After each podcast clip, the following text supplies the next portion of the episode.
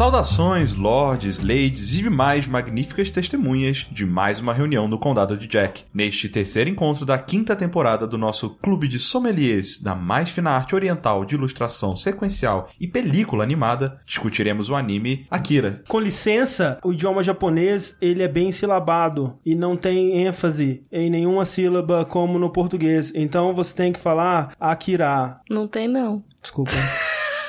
não, brincadeira. Pode falar Como é como, é você certo? quiser. A, a Mick falar, não tem não, você fala o dia que você quiser. É, exatamente. Foda-se.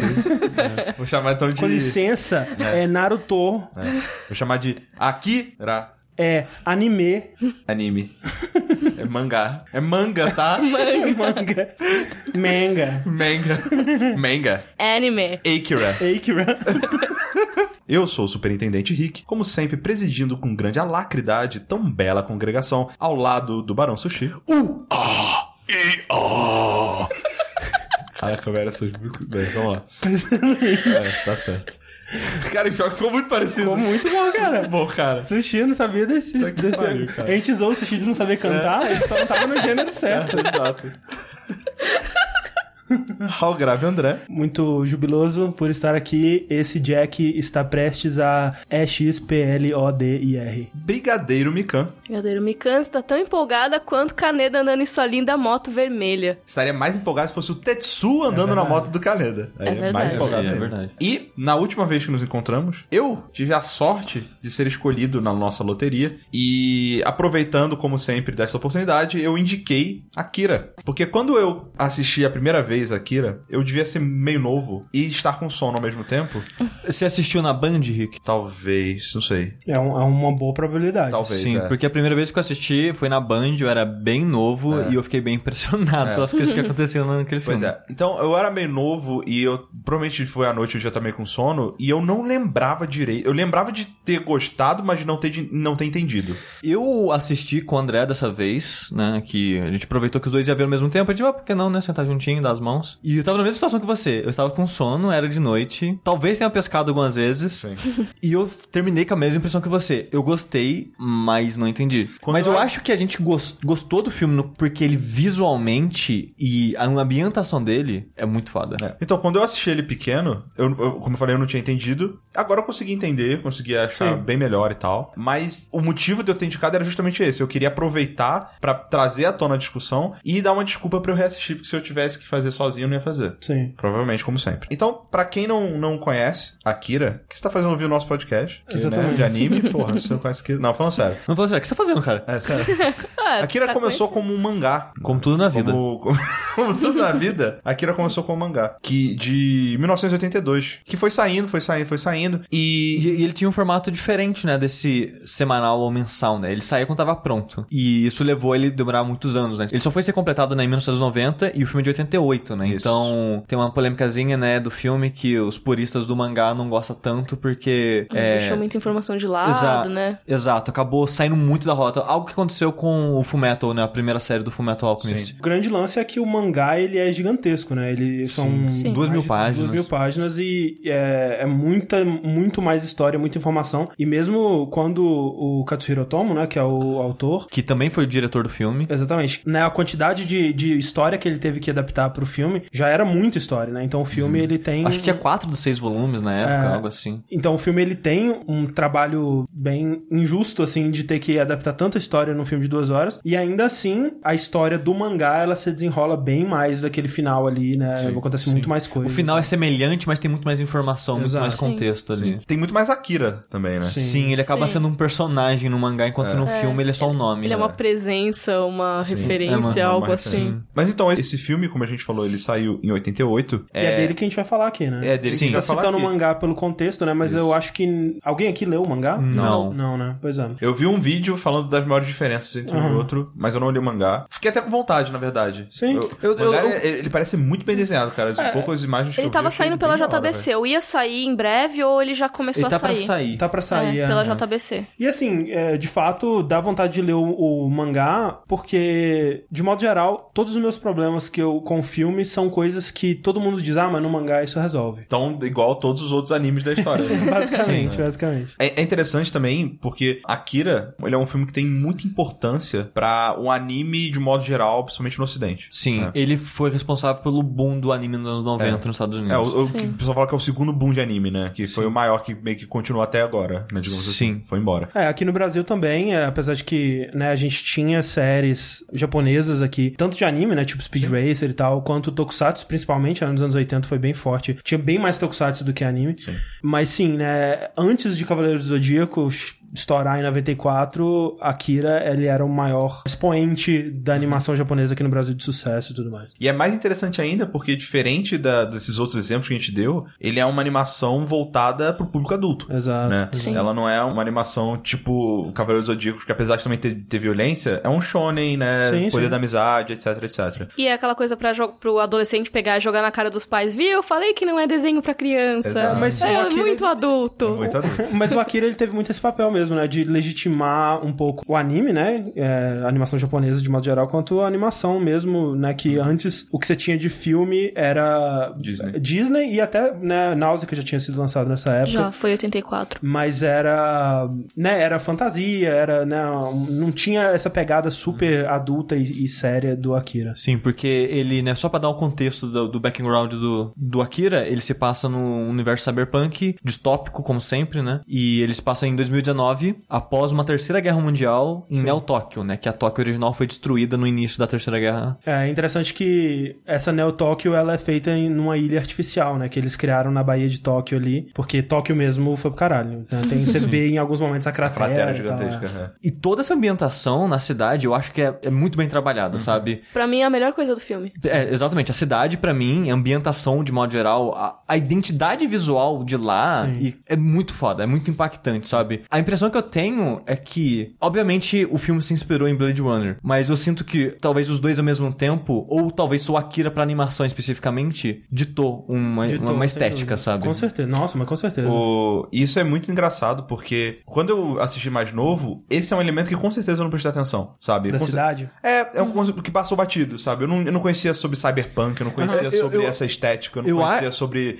sobre é, é, não, não prestava atenção nisso. Eu tava olhando os caras lá brigando, andando de moto, é isso aí, sabe? Mas eu acho, Rick, que isso faz diferença mesmo pra quem é pequeno, não tem noção disso, porque às vezes você não sabe discernir o que você gostou. É aquela parte, tipo, você assistiu, você gostou e não sabe por quê. É, que traz você não algo sa- de é, diferente, Você né? não sabe identificar ou pegar ali no filme por que, que aquele filme foi bom pra você, mas mesmo você pequeno, aquilo gerou impacto em você. Você ficou mais imerso naquele filme por causa da ambientação e a maneira que ela é feita. Sem saber, né? Sem É, saber. e Akira, especificamente, falando, conta a história do Kaneda. Na verdade, conta a história de vários personagens, né? Isso. Mas pro filme, especificamente, o personagem principal é o Kaneda. Acho que é discutível, mas sim. Não, mas é, é considerado. Eu acho que é o Tetsuo, ele é o único personagem que tem um arco narrativo de verdade Sim. mesmo na história. Então, Sim. eu consideraria ele protagonista, mas sim, no pôster tá o Kaneda, Exato. a Sim. moto do Kaneda Exato, e tal. É, é isso que eu quis dizer. Assim, Sim, eu não tô não, falando eu nem que é o concordo. personagem mais importante. Eu- não, eu, eu concordo que o filme ele é meio que vendido como se o Kaneda fosse o principal, mas é, é que é disse, é herói, discutível. vai, é. é, sim, total. Tanto que tem muita gente que chama o Kaneda de Akira. Exato. tipo o né? pessoal exato, que chama o Link exato, de Zelda. É, pessoal é tava- o Kaneda de Akira. Tá uma caneta na capa assim escrito Akira embaixo. Ah, pô, deve ser ele, Deve né? ser ele, exato.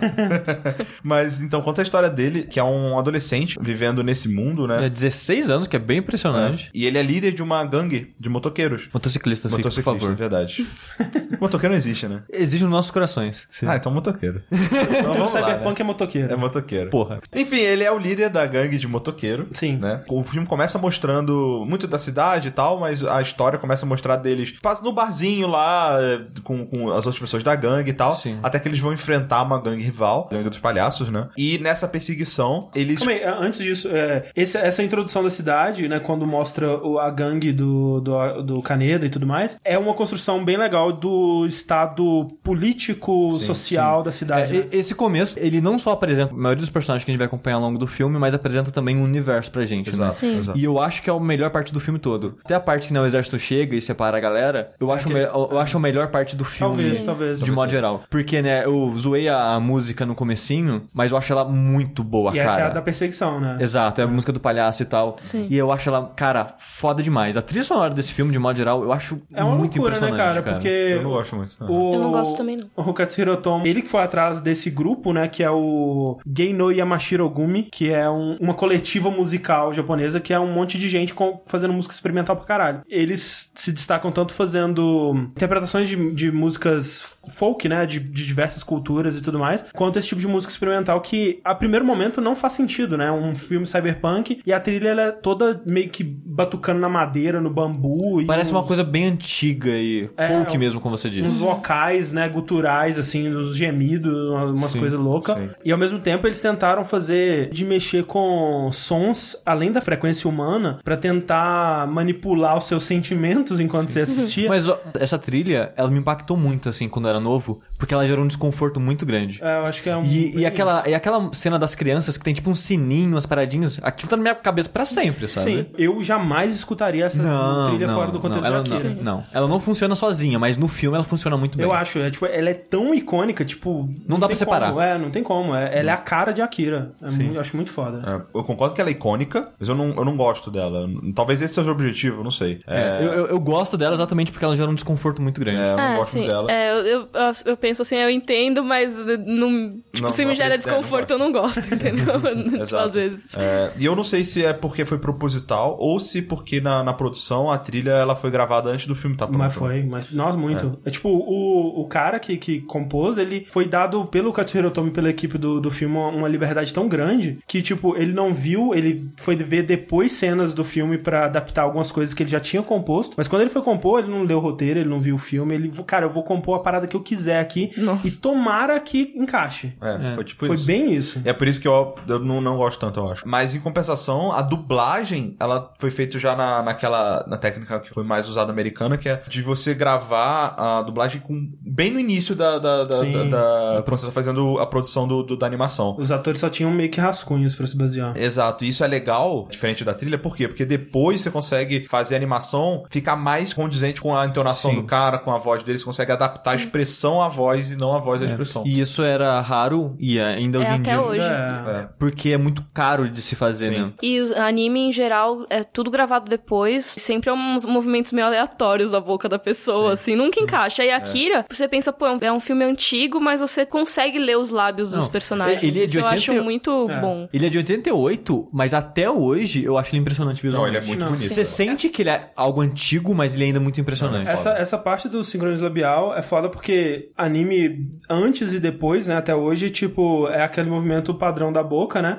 E às vezes Sim. quando o personagem vai dar um grito, ele vai falar uma coisa com muita entonação, aí eles fazem uma animação específica pra aquela palavra, mas que nem a Mika disse, é o ator que vai tentar encaixar o grito na voz do personagem que já tá pronto, né? Então é bem diferente o, o processo, é o inverso. E aí, voltando para o resumo da história, na verdade, enquanto a gangue do Kaneda tava perseguindo essa gangue dos palhaços, o Tetsu, que é o amigo do Kaneda, ele quase atropela uma criança que estava passando ali no meio. Ele explode e a criança tá ilesa. Chegam os helicópteros militares, pegam a criança e pegam o Tetsu também. Vai dizer que essa criança não é exatamente uma criança. É a né? criança mais feia do universo. Nossa. Imagina, imagina não, o Benjamin Button. Exato. Entendeu? É uma criança de 9 anos que Parece ter 80. 80. É. Exato. Mas antes né, dessa cena toda acontecer, durante a perseguição, da, aí a briga das gangues, tem um cara, que a gente não sabe quem é, fugindo com essa criança, né? É. Em, em meio a uma manifestação que tá tendo. E aliás, cara, morando aqui em São Paulo e vendo. É porque no Rio não tem muito disso, né? Mas aqui em São Paulo tem bastante manifestação. E vendo imagens, sabe? A aparência, a- as imagens de uma manifestação ficam muito claras, assim, na, na minha cabeça. E assistindo Akira, cara, como foi bem feito, cara. Sim, As sim. manifestações que eles fizeram na Akira, da população correndo de um lado do outro, tacando pedra, confronto com a polícia, Molotov. Molotov carregando bandeira, quebrando. Cara, é muito bom, velho. Tem uma cena É. ali que eu fiquei com muito medo de. ca- Cara, viajante no tempo, não é possível, sabe?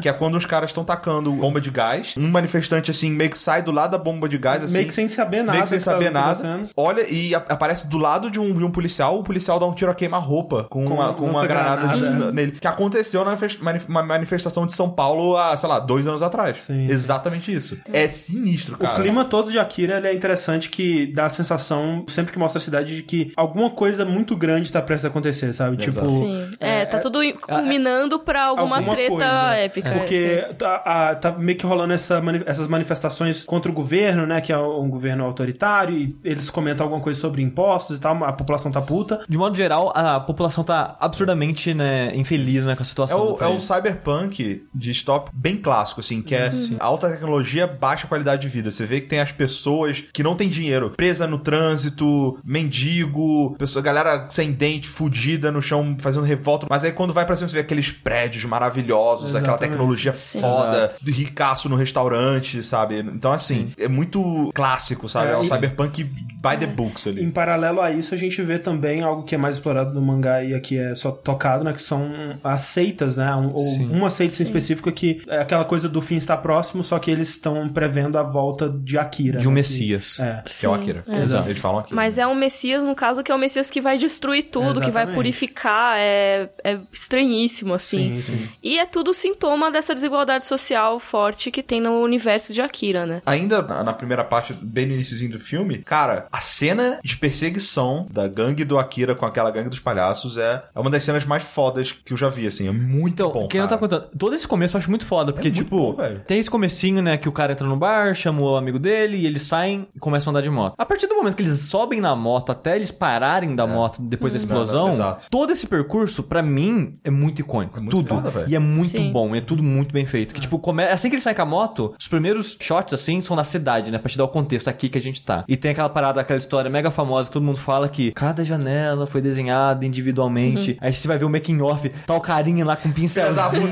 puto da vida. Cara. Caralho, o cara ele tá muito puto, velho. Você vê o cinzeiro, tem, sei lá, uma, uma pilha de 70 cigarros ali, tá ligado? Sim. Caralho, e é muito louco que ele, ele, usa pincelzinho e, tipo, no pincel dele tem, tipo, uma rodinha. Tem, tipo, um tripézinho de rodinha pra ele guiando é. retinho, Nossa. sabe? Pra ir retinho, Sim. assim. Acho que acabou em 2012, na verdade, mas teve, rolou no, no Japão uma exposição da arte de Akira, né? Onde eles expuseram as pinturas, né? Porque... O background é pintura. É né? tudo feito à mão, né? A gente vai falar sobre isso mais pra frente, mas os cenários são todos pinturas mesmo, né? Tipo, Sim. o cara foi lá e pintou aquela parada. E tem uns, assim, que são muito impressionantes, que é um cenário que até em anime hoje em dia você não vê com aquele nível de detalhe, é muito foda, para uma cena que é um background que vai aparecer entre dois prédios que estão na frente, assim, e aparece, tipo, um vigésimo da pintura durante três segundos, e a pintura é foda, e, tipo, cheia de Sim. detalhe, Sim. e cada prédiozinho com a janelinha, e tu, cara... Sim. E aí é até engraçado ver o diretor de arte falando que é foda fazer isso. Se a janela da frente tem 3 milímetros, a de trás do fundo vai ter 0,3 milímetros. e a gente tem que fazer, tipo, ele falou, ela vai parecer uma linha por causa das luzes da janela. Mas a gente quer que seja distinto, então a gente vai se esforçar para fazer uhum. cada janela ser cada janela, independente das é camadas. É ridículo a atenção ao detalhe. E é, e é bizarro. E eu acho muito foda que eles usaram em algumas cenas computação gráfica não de CG. Tem uma cena que tem CG específico, mas nada importante. Mas eles usaram de computação para fazer paralaxe, né? Pegar esses vários quadros e fazer a sensação de movimentos diferentes entre eles. E tem uma cena que eu até comentei com o André que eu falei, caralho, parece que o prédio tá em 3D. Porque eles fazem esse esquema do paralaxe que parece que o quadro, o, o prédio tá girando não, bem pouquinho, é, assim. É, mas essa cena aí não é feita com computador. Isso que é impressionante. Sim. Tipo, o prédio, inclusive é a mesma cena que eu tava falando, onde o cenário parece que é, que é uma cena que tá o militar, né? O Isso. general, o coronel Shikishima com o Neso, né? Que é aquele cara do uhum. governo. Parece um rato. Que o nome dele é baseado é, no rato mesmo. Sim. É mesmo? É, sim. Rato em inglês é como? Não, em, em japonês. Em, japonês, rato. É Nezumi, se eu não me engano. Que eles estão andando simplesmente, né? E aí tem essa pintura que eu te falei no fundo e os prédios na frente. O prédio da, da esquerda, da, da cena, à medida que eles vão passando, ele vai dando aquela perspectiva, né? Ou seja, a lateral do prédio vai aparecendo a pouquinho à medida que a câmera vai se distanciando. Como aconteceria se você estivesse filmando ou fazendo um cenário tridimensional. Só que eles animam aquela porra frame a frame, cara. E à medida que o prédio vai aparecendo, as janelinhas vão se separando, né? Sim, e aparecendo é... individuais. E provavelmente é, é, é, o pedaço de animação mais impressionante da, do filme pra mim, cara. Eu acho, é, eu, eu acho que foi pra mim também. É muito bonito. E é, é tipo estranho de, segundos, é, é, estranho de falar que, caralho, aquele prédio girando é bonito pra porra, né, cara? Parabéns, hein, cara. Mas é muito impressionante, cara. E isso a gente vai falar durante o filme todo, Sim. né? Porque, falando ainda da, da, animação, né? Ele foi filmado literalmente quadro a quadro, né? Eles são 24, 24 células frames, pra 24 frames, né? Tipo, é que tem alguns animes ou filme animações que intercalam, né? Em vez de... A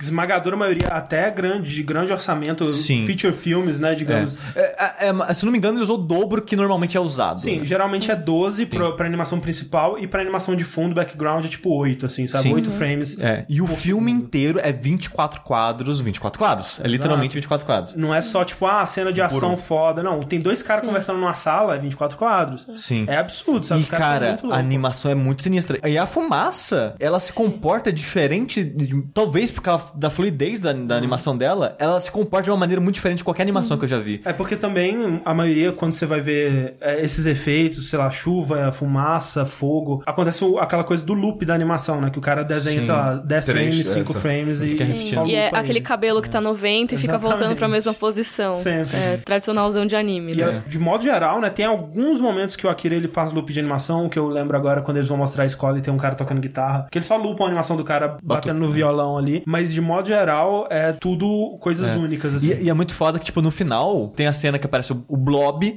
e ele tem, tipo, a mão com os cinco dedinhos dele. E quando ele vai se movimentando, você vê a, a maneira que os cinco dedinhos são animados na- durante a movimentação dele. Sim. É muito bizarro, cara, que é, tipo, é muito real, muito Sim, certinho, sabe? Cada detalhezinho de tudo no cenário é muito bem animado, cara. E quando você pensa que esse filme foi feito em 88, é muito sinistro, porque o Katsuhiro Otomo, ele começou como mangaka, né, e ele teve alguns sucessos antes do Akira, né, inclusive, imediatamente antes do Akira, ele teve um mangá chamado Domo, que foi o primeiro grande sucesso dele. Depois do sucesso de Domo, ele começou a lançar o Akira, e o Akira começou a fazer um grande sucesso, né. E com o sucesso de Akira, ele que já tinha trabalhado em animação antes também, Assim que ele começou a fazer o mangá do Akira, ele tava participando da produção de um, de um Har- filme, né? Armageddon, que eu chamo. Armageddon, é. Armageddon com H. Com H na frente, isso. Isso. Foi aproximado do pessoal, ó, você não queria, você não quer transformar talvez o Akira em um, um filme, né? O louco disso é que, por algum motivo, as pessoas que tomaram essa decisão falaram, vamos fazer o maior filme de animação que já existiu. E, e é muito louco que, tipo, não, não foi, tipo, sei lá, a Sony chegou no cara e falou, ó,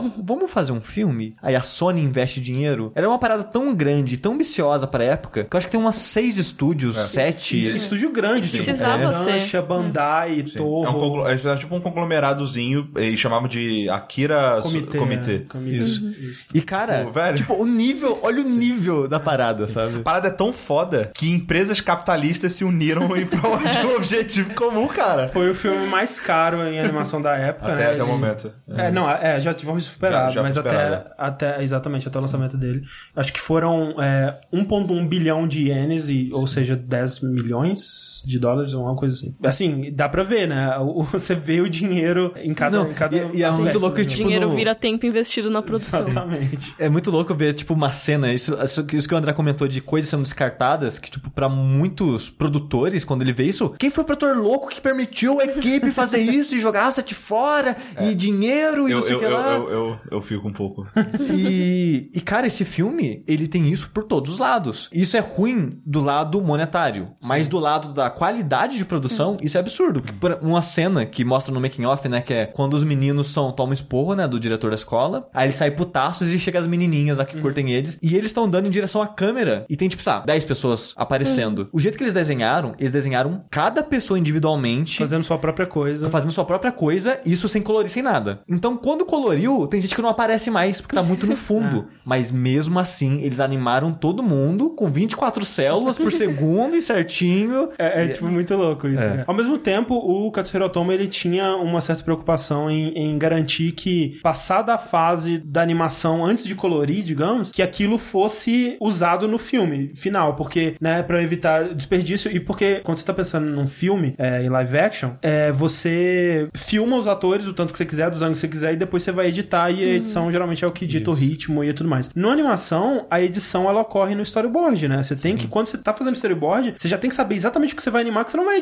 vai animar 10 minutos a mais pra depois É, cortar. a- a- anima aí Nossa, quatro não. cenas diferentes aqui de um jeito e depois eu Exato, vejo qual que é é. melhor. Exato, Não, velho, é. tá louco. O que ele comenta, né, que na edição você tira excesso. Exato. O flow você cria no storyboard. Eles usaram as técnicas mais avançadas pra garantir que quando fosse colorir, o sincronismo labial tinha que estar perfeito, o, o fluir da animação, o ritmo tinha que estar perfeito. Então, e dito isso, porque isso é importante dizer, porque pra um filme de 88, né? Quando você vê, por exemplo, filmes do Makoto Shinkai, que são lindos, meu Deus, que filme maravilhoso e tudo mais. Mas estamos em 2017. Exato. E, o- e ele tem acesso a uma coisa muito fantástica chamada computador, né, cara?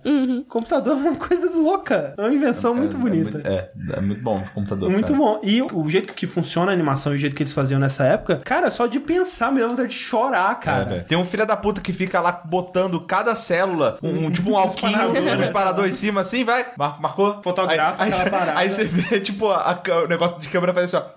Tá bom, próxima. Cara, não, mano, E, para.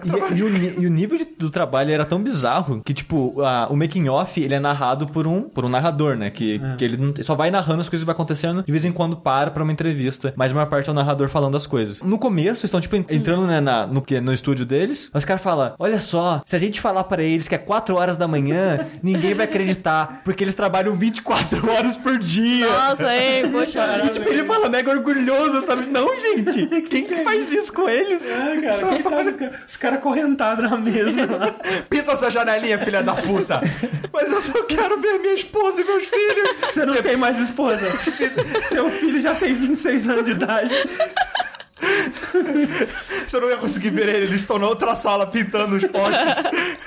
Exatamente. É muito foda, horrível. cara. Sinistro, velho. Mas é. Assim, mas é, eu acho que é, é legal falar que assim, a gente tá pagando pau pra cacete pra, pela animação, falando isso aqui, isso aqui, mas é importante as pessoas que, que não viram a Akira terem em mente que o estilo de desenho, ele é o estilo antigo. É o traço. O traço. exato. Tem cara de anime antigo. Ele tem cara de, de anime antigo, sabe? Sim. Ele tem cara. Dá, um, sei lá, uma, uma boa comparação, sei lá, tipo. E- Sei lá, o, o, o próprio, sei lá, um Náusea. Ele tem aquela cara Sim. de anime. É, é, é- é a estética da época, sabe? Porém, eu devo dizer que, comparado a outros animes da época, eu acho que o traço de, pra personagens, eu acho horroroso. Eu acho bem ruim. Eu também. acho todo mundo feio. Não, mas eu feio que eu tenho vontade de bater nos Eu acho personagens. todo mundo igual. Não, igual e feio. Exato. É muito bizarro. assim. Todo mundo é textudo, né? Não, É. cara, é isso que a Mika falou é muito verdade. Me incomoda muito, É, porque, tipo. A cidade, assim, visualmente é impressionante. Eu acho que a cidade é o personagem mais bem É por- trabalhado é, isso é de. Akira. É por- Mas os personagens humanos, ou meio modificados, enfim, são. Nossa, Tem- gente, pelo amor. É, é uns cinco personagens que é um cara bran- normal, né? Japonês, de cabelo preto e bigode. Ah, todos os caras da assim. resistência, elas são Não, assim. é. Eu sempre O, confundo. ca- o cara que morre no começo, ele é idêntico ao Ryu.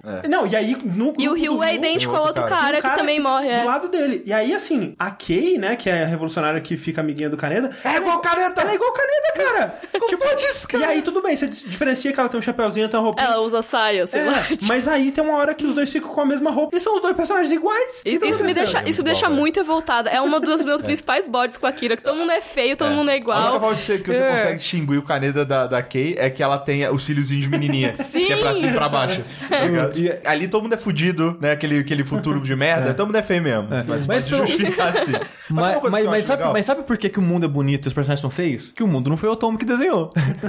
Sim. os personagens foi ele. É. Mas, assim, pro bem Mas, ou assim, pro mal. Tem muito também, ô, Sushi, desculpa. O, o estilo dos personagens, ele foge muito. ti- Tirando o Tetsu quando ele, quando ele bota a capa e fica com o cabelo espetado pra cima. Mas no geral, eles fogem muito do estilo de anime. Sim. Todos eles, Isso é eles verdade. parecem. Tá ligado o Yosuke quando ele toma banho? Que fica com o cabelo. ou, ou depois que ele treina pra caralho. Que ele fica com o cabelo de japonês, sabe? Aquele cabelo. Sim, todo mundo fica com cara de É, japonês. todo mundo fica com aquela cara de japonesinho assim, de cabelo escorridinho, sabe? Preto e tal. Não tem o cara com cabelo vermelho, o cara com cabelo azul. Os caras mais sabe? diferentes são a- os espers, né? Os, os Sim, psíquicos. criança velhaca. O, o, o, o cara O velho do lá exército lá? Não. Não, do exército parece até um pouco com o É, parece. rato. Mas é que ele é O maior. cara rato, é. É, o cara o rato. político. O, É, o cara do o exército. líder, o líder da, da gangue dos palhaços O lá. é, também. O Coronel Chiquinho dá pra identificar porque ele é bombadão E ele tem um moicano. e tem um moicano, né? Mas é só assim também. Mas então, esses detalhes pequenos já servem pra diferenciar Sim, um personagem. E eu total. vejo que nos personagens comuns de Akira nem Não isso tem, tem, nem sabe? tem, tá ligado? Nem É. tem um detalhe característico. o, o, por exemplo, o Kaneda, ele tem a, a roupa. Sim. A roupa dele é maneiríssima, aquela jaqueta vermelha e tal, não sei o quê. Aí que você tira isso, vira um personagem padrão de É, fundo. Você ele- acha, ah, esse cara exato. aqui é um personagem de fundo de um, de um ele anime normal. com roupa normal, você pensa, ué, quem que é esse cara? Ah, o Caneta, que coisa. E eu acho que até isso poderia ser uma vantagem, dizer, ah, não, é, Akira é muito legal porque o personagem principal poderia ser qualquer pessoa. Mas eu acho que não é esse o ponto. Eu acho que isso não é uma vantagem porque todo mundo é um personagem igual. Então, Sim, se sim. todo mundo é igual, não, não adianta. É, e, e- isso. e querendo ou não, pô, a gente tá falando de, de uma animação, né? Tem que ter um esforço ali de character design, sabe? Você tem que Exato. tentar fazer o teu personagem ser um pouco memorável, sabe? Mas pro bem ou pro mal, cara, eu acho muito icônico hoje em dia a cara daqueles personagens, sabe? Hum. Seja sendo feio ou não, só a Kira daquele jeito é uma, é uma parada tão única dele que aquilo é Kira, sabe? É, tipo, tipo a trilha, que não, não necessariamente é. Exato, não é. Tem É, gente que não gosta, eu, eu, eu entendo completamente. É marcante mesmo. Mesmo, é pro bem ou pro mal é marcante. É, eu não acho os personagens terríveis, mas eu acho eles estranhos. Sim. Sim. Sobre a qualidade visual, a última coisa que eu queria dizer sobre isso da, da dificuldade de, de fazer esse tipo de coisa pra época, né? É que além dessa coisa de você tá fotografando frame a frame e aí tem, sei lá, 10 camadas porque tem o background, tem o segundo background e aí tem o terceiro e tipo, cada um desses às vezes com animações próprias que estão rolando independente das outras e só a logística disso já me dá vontade de chorar. Ainda tem iluminação, cara. E iluminação hoje em dia, né? Você tem o After Effects aí, você põe uns flare loucos, você põe Photoshop lá, você põe a, a luzinha e tal. Nessa época, pra você fazer animação, você, você pintava máscaras, né? O que eles chamam de matte paintings, que você pinta o que você quer que seja exposto pela câmera, e aí você expõe aquilo mais à luz ou menos, né? Dependendo do efeito que você quer, e você filma aquilo. Então, tipo, se você quer um, um holofote, né? Você vai desenhar uma máscara por cima de onde você quer que o efeito do holofote apareça e expor aquilo na câmera, né? Com efeito ótico mesmo, físico, né? Prático. E isso é muito louco. Por quanto não, não, pensa... peraí, peraí. Você tá me dizendo então que tem uma cena que depois que passa tipo uma. O céu, aquela é, cena do final. É, sabe? Que tá tudo escuro, aí passa tipo é. entre as nuvens uma luz, assim, parece um holofote, assim. Sim. Tá vendo que aquilo ali, na verdade, era tudo um desenho escuro e passou uma luz mesmo ali. Passou uma luz ali. Sim, tipo, cada frame. Quando eles têm um holofote passando pela cena, é a mesma coisa. Seria muito mais caro Sim, eles verdade. desenharem o, aquela pintura um bilhão de vezes Sim, com o holofote passando, né? Então total. eles desenham uma máscara do holofote e expõem mais ou menos aquela cena à luz. Entendi. E, velho, é muito trabalho, cara. Muito e usam trabalho. muito, é. muito, muito, muito. A, além de ser muito trabalho, iluminação é algo importantíssimo pra anime sim, de modo geral. Tem, isso é usado muitas vezes em muitas situações. Sim. Cara, é absurdo. É, o Sushi eu não tinha visto ainda, mas ele falou do Nerd Writer, né? Ele fez sim. um vídeo sobre a animação em Akira que é muito bom mesmo. É, ele fez um vídeo especificamente sobre a importância da iluminação no Akira. É. Sabe? É muito bom o vídeo. E é realmente muito importante, porque acho que pra metade do visual, do, do clima do cyberpunk é, é aquele verdade. neon todo, são as luzes Exato. de Akira. Sim, sim. Eu acho e... que são muito importantes é... pra, pra esse cenário. Já que a gente tá no visual, vamos terminar o assunto. Uma coisa impressionante desse anime também é que ele foi o anime na época que mais usou cores na história do universo, né? Sim. Que ele usou as 357, 327 cores. Eles até criaram Criaram acho novas. que cinco cores novas. Oh. Tem tipo um vermelho Akira. É. Como você cria uma cor nova? Misturando, eu acho. É, porque quando você tá falando de pigmento, né? É, é infinitas as possibilidades. Então, quando você cria uma cor que não tem, tipo, o Pantone dela ainda registrado, é, você meio que criou uma cor nova. Por que, que não, não, não, não tem pessoas criando cores novas a cada... Porque não precisa, às vezes. É, porque é... é, é conveniente comprar já a cor ali. Não, não, mas, pô, cria pra botar o nome, porra. Ah, não, você pode fazer, não você vai pode. te dar. É, é tipo, não, é, não tem patente, essa cor é minha, você tem que pagar pra usar. não, mas, não tem... cara, imagina, cinza André. Eu posso criar um cinza André. porra, velho, da hora. É, e eu acho muito louco que é, de noite, normalmente, quando a gente vai ver animação, assim, qualquer coisa, na verdade, tem um tom mais azulado as, as coisas durante a noite, uhum. né? E o diretor de arte do, do anime, ele falou que ele queria arriscar. Tipo, já que o filme anime é barato, né? Opa. Vamos experimentar aqui? Acho que é. pode, né? e ele resolveu falar: não, não vou fazer noite azulada, não. Vou fazer noite verde vermelho. É. Porque, ó, claro que noite fica verde e vermelho, né, gente? É.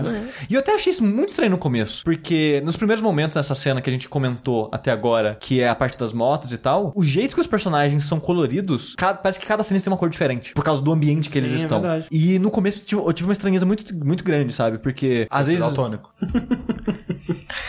Daltônico. jogando na cara, né, cara? É. O cara é inconveniente. Ué, mas não é? É porque, é porque eu não tive visto no cheiro, eu achei estranho. Não sei se é porque tem, tipo, tem uma cena que o ambiente é vermelho. Então o cara tá literalmente vermelho. Sim, o cara tá vermelho, sabe? Ele não tem, tipo, ele tá vermelhado, não, ele tá vermelho. Aí, o mais impressionante é que às vezes é, ele vai da cena vermelha e na cena seguinte ele tá saindo da cena vermelha e indo pra uma cena iluminada Sim. normal. E você vê essa transição na Exato. E, e, e, essa transição é também muito triste, porque tinha uma mulher que a função dela era, era isso. Ela fazia transições de cores. Aí ela fazia, tipo, desenhava 10 vezes o mesmo personagem com as iluminações diferentes. Aí tinha que levar pro Tomo. E aí, o que, que você achou da transição? Ele, uma bosta. Começa de novo. E ela tinha que experimentar com várias cores de novo para fazer outra transição, sabe? É bem cara. E, e, é muito triste que ela fala rindo assim, ai, ah, é tão bom que às vezes eu vou ele fala que gostou de tudo e é ótimo. Mas às vezes ele fala que eu tenho que mudar tudo e eu volto deprimida pra cá. E ela dá um sorrisinho depois que fala isso. Tipo, não, gente, 24 horas, cara! E essa parte das cores, você vê eles pintando e, e o trabalho, né? No documentário mostra, tipo, essas cenas, né? Essas transições uhum. que eu comentei. Cara, se fuder, cara. É, é muito impressionante isso, cara. Então, eu queria, antes, antes de, de começar aqui. Co é, de começar, já, já começou, né? Vamos lá, né? De continuar, é, o Rick e o, e o Sushi, eles falaram, né, do, da primeira experiência com Akira. Eu queria saber da Mika. Qual que foi o seu primeiro contato com o anime quando você viu? Eu só fui ver Akira depois de mais velha. Talvez até por isso eu seja uma pessoa que tem um pouco de bode de Akira, porque eu, não, eu não tenho a nostalgia, Sim. sabe? Eu já vi de cara sabendo da importância que todo mundo achava uhum. foda e que era uma coisa que influenciou muito os animes e blá blá blá. Mas uma coisa que me cativou no Akira foi que eu não tinha visto Blade Runner antes, por exemplo. Ah, então, sim. ele foi minha primeira referência desse tipo de estética, sabe? Sim. Ainda hoje, assim, quando eu penso num visual desse tipo, é sempre Akira que vi vira minha sim. primeira referência. Eu acho que eu tinha uns 16 anos já quando eu uhum. assisti, 17 por aí. E você conseguiu absorver o filme de boa? Foi tranquilo? Eu lembro que foi uma coisa que eu assisti, eu achei tudo meio feio, assim, dos personagens, que nem eu acho até hoje. Foi uma coisa que prevaleceu. E a história eu lembro que eu detestei. Hoje em dia eu detesto um pouco menos, mas acho que o que me cativa sempre é a ambientação. De é. resto, eu, na época, eu já eu não gostei concordo. do resto. A primeira vez que eu vi,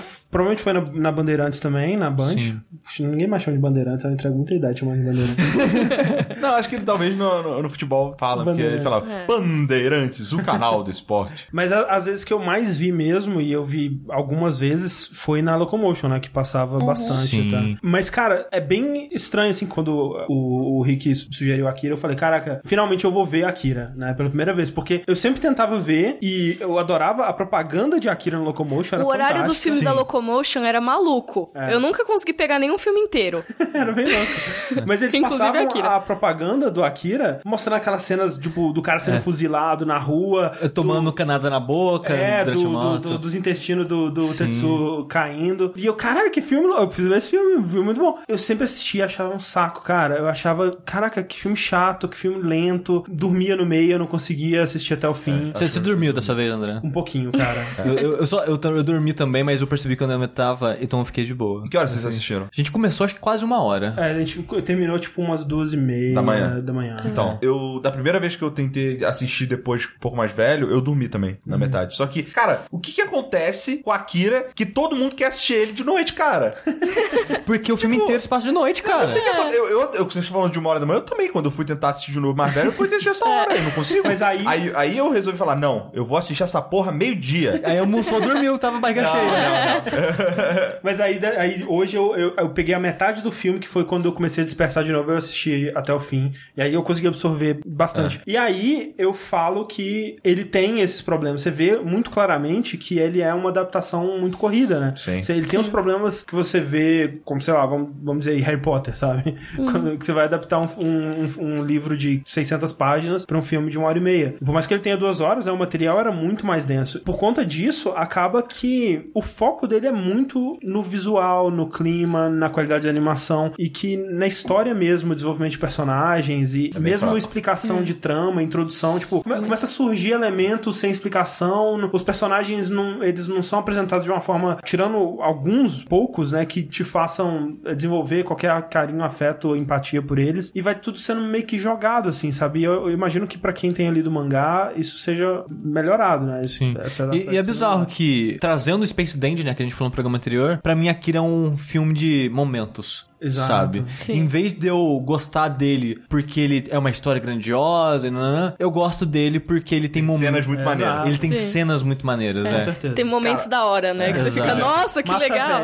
É. Por exemplo, uma cena que não é nem massa velho, mas que eu acho ela tão maneira e que podia ter mais cenas assim no filme é quando eles foram logo depois da, da perseguição e aí o, o exército vem e, e, pega o Tetsu e o menino Benjamin Button lá. Eles são presos. E aí eles são levados pra, tipo, uma, uma delegacia é. mega improvisada improvisada, que é tipo num colégio, Sim. tá ligado? Você vê que é um ginásio gigante com várias divisórias, tá ligado? Que várias pessoas estão sendo interrogadas ali por causa dos protestos. Você vê que não tem espaço, né? E é isso que é legal, você consegue entender coisas do mundo pelos cenários, digamos assim. Então você sabe, você imagina, pô, não deve ter espaço, deve ter tanta gente, não deve ter espaço nas delegacias, Sim, os caras estão improvisando. E aí é muito legal ver os caras todos fingindo que são bad boy, não sei o quê. E o Kaneda, que é o, o líder da gangue, todo eh, engomadinho, ajeitou o cabelinho assim, sorrindo.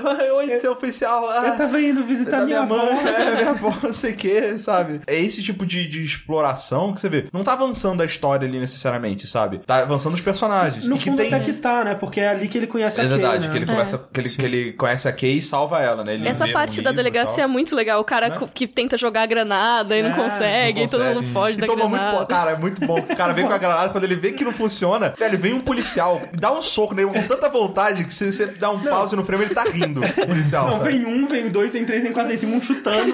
É muito. É, muito Pô, absurdo. cara. E depois explode. E depois explode, você vê. É, E, é, E, é- e é engraçado que você vê o cara levando a granadinha na ponta dos dedos assim pra sala, né? é, e aí só no fundo, assim, aquela explosão, você. Ah, foi Exato. aquilo. Ninguém, ninguém fala disso mais, você sabe. Exato. E, e eu sinto que faltam mais cenas assim, sabe? É, que é. Não tem. Você evolui o personagem sem necessariamente ter que fazer uma exposição. Uhum, tipo, como acontece muito com o- os caras psíquicos lá, os outros Espers, Sim, né? sim. É muita exposição. Cê- é, o, é o coronel falando com o cientista explicando a história dos negócios, sabe? Não, não é natural. Você não tá aprendendo pela interação entre os personagens, sabe? Você É. tá sendo, sendo jogado. E é por isso que eu Sim. digo que o Tetsu, pra mim, ele é o protagonista, porque ele é o único no anime inteiro, eu acho, é, que tem mais desenvolvimento, assim, né? Você sabe mais sobre o passado dele, você sabe. E tem ele- ele motivação. realmente- é, é motivação, ele passa por um arco, né? Ele tem essa coisa da personalidade dele mais construída através das ações. Você vê que ele tem um complexo de inferioridade muito grande com o Kaneda, né? Tipo, desde a moto ao fato de que o Kaneda é o líder, ele é super foda, ele tá sempre salvando todo Tipo mundo. Anohana. Sim, não, não, não. E ele quer muito ser o Kaneda, né? Só que ele é fraco, ele é escroto, ele é covarde. Ele é mais né? feio. E é por isso, né? E é por conta desses traços de personalidade que quando ele começa a desenvolver os poderes é que dá merda, né? Porque se ele fosse uma pessoa boa e, e querendo fazer o bem, se fosse o Kaneda que tivesse os poderes, você podia até acreditar que ele não fosse imediatamente, pelo menos, ser um. um Sair um matando cara- pessoas. É, virar um vilão. É. Tipo, o, o Sim. Tetsuko, a- quando ele percebe que ele tem poder, ele, literalmente a primeira coisa que ele faz é matar geral, sabe? Tipo, é- e é muito E inclusive os amigos dele. Inclusive o amigo dele. E é condizente com a personalidade apresentada. E é condizente com o arco que, o, que o, o filme constrói pra ele até ali. Sim, sabe? total. E aí, depois da- dessa, dessa cena e tal, você começa a entender um pouco mais sobre a trama principal, né, do filme. Você vê que os militares, né, principalmente o, o papel militar se vê lá pelo coronel, eles estão explorando algumas pessoas que têm esses poderes psíquicos que aconteceram depois da explosão lá de 1933, né? Não, é, é antes, é porque eles estavam. A história é que, que, que, é, que, é, que é Na contada. verdade, a é que- explosão é, é do Akira já, né? Sim. Exato. É, o É, Akira é. já tava com a galera nos É, testes. é, E o. Akira, ele é o número 28, né? Sim. Sim. E as- aquelas crianças lá, elas são tipo número 24, 25, eles são todos. Não, é números- 25, 26 e 27. É isso, é, são os três anteriores, inclusive. Então, o Akira foi o, o último que eles experimentaram. Exato. E aí, com o Akira, deu explosão e deu merda. E é por isso, inclusive, né, que eles são crianças. Mas são velhos. Mais velhos, porque É. quando eles estavam sendo experimentados há mais de 30 anos atrás, eles eram crianças e por conta dos experimentos e tudo mais, eles tiveram esse envelhecimento bizarro e tal. Sim. E, e E, mas, mantiveram. o corpo, né? é, por algum e tal. motivo, eles Sim. não explicam muito bem, mas deixam essa coisa bem implícita. Sim. E aí é muito disso. É dos militares explorando e tentando entender o que, que tá por trás daquilo e tentando entender essa força Akira, né? Que foi essa criança que apareceu, que era muito mais poderosa que todo mundo e que causou aquela explosão. No explosão filme não fala por que, que ele explodiu, né? Não. Não. Não. É, e no- eles no querem filme- muito esse poder, mas ao mesmo tempo eles querem poder controlar porque eles não Exato. sabem muito bem como faz pra controlar. E aí Exato. vem aquela alegoria bacana do Japão com a Segunda Guerra, né? Sim, sim. A gente tá reclamando da história, que não tem profundidade, mal contada e tal, mas quando eu ouvi essa análise, né, de que todo o Akira, de modo geral, é mais uma vez alguma obra de entretenimento japonesa falando sobre a relação do Japão com a Segunda Guerra Mundial, né? É como se a explosão do Akira fosse Hiroshima e Nagasaki de novo. Aí o crescimento de Neo Tóquio foi o boom tecnológico que o próprio Japão teve nos anos 70,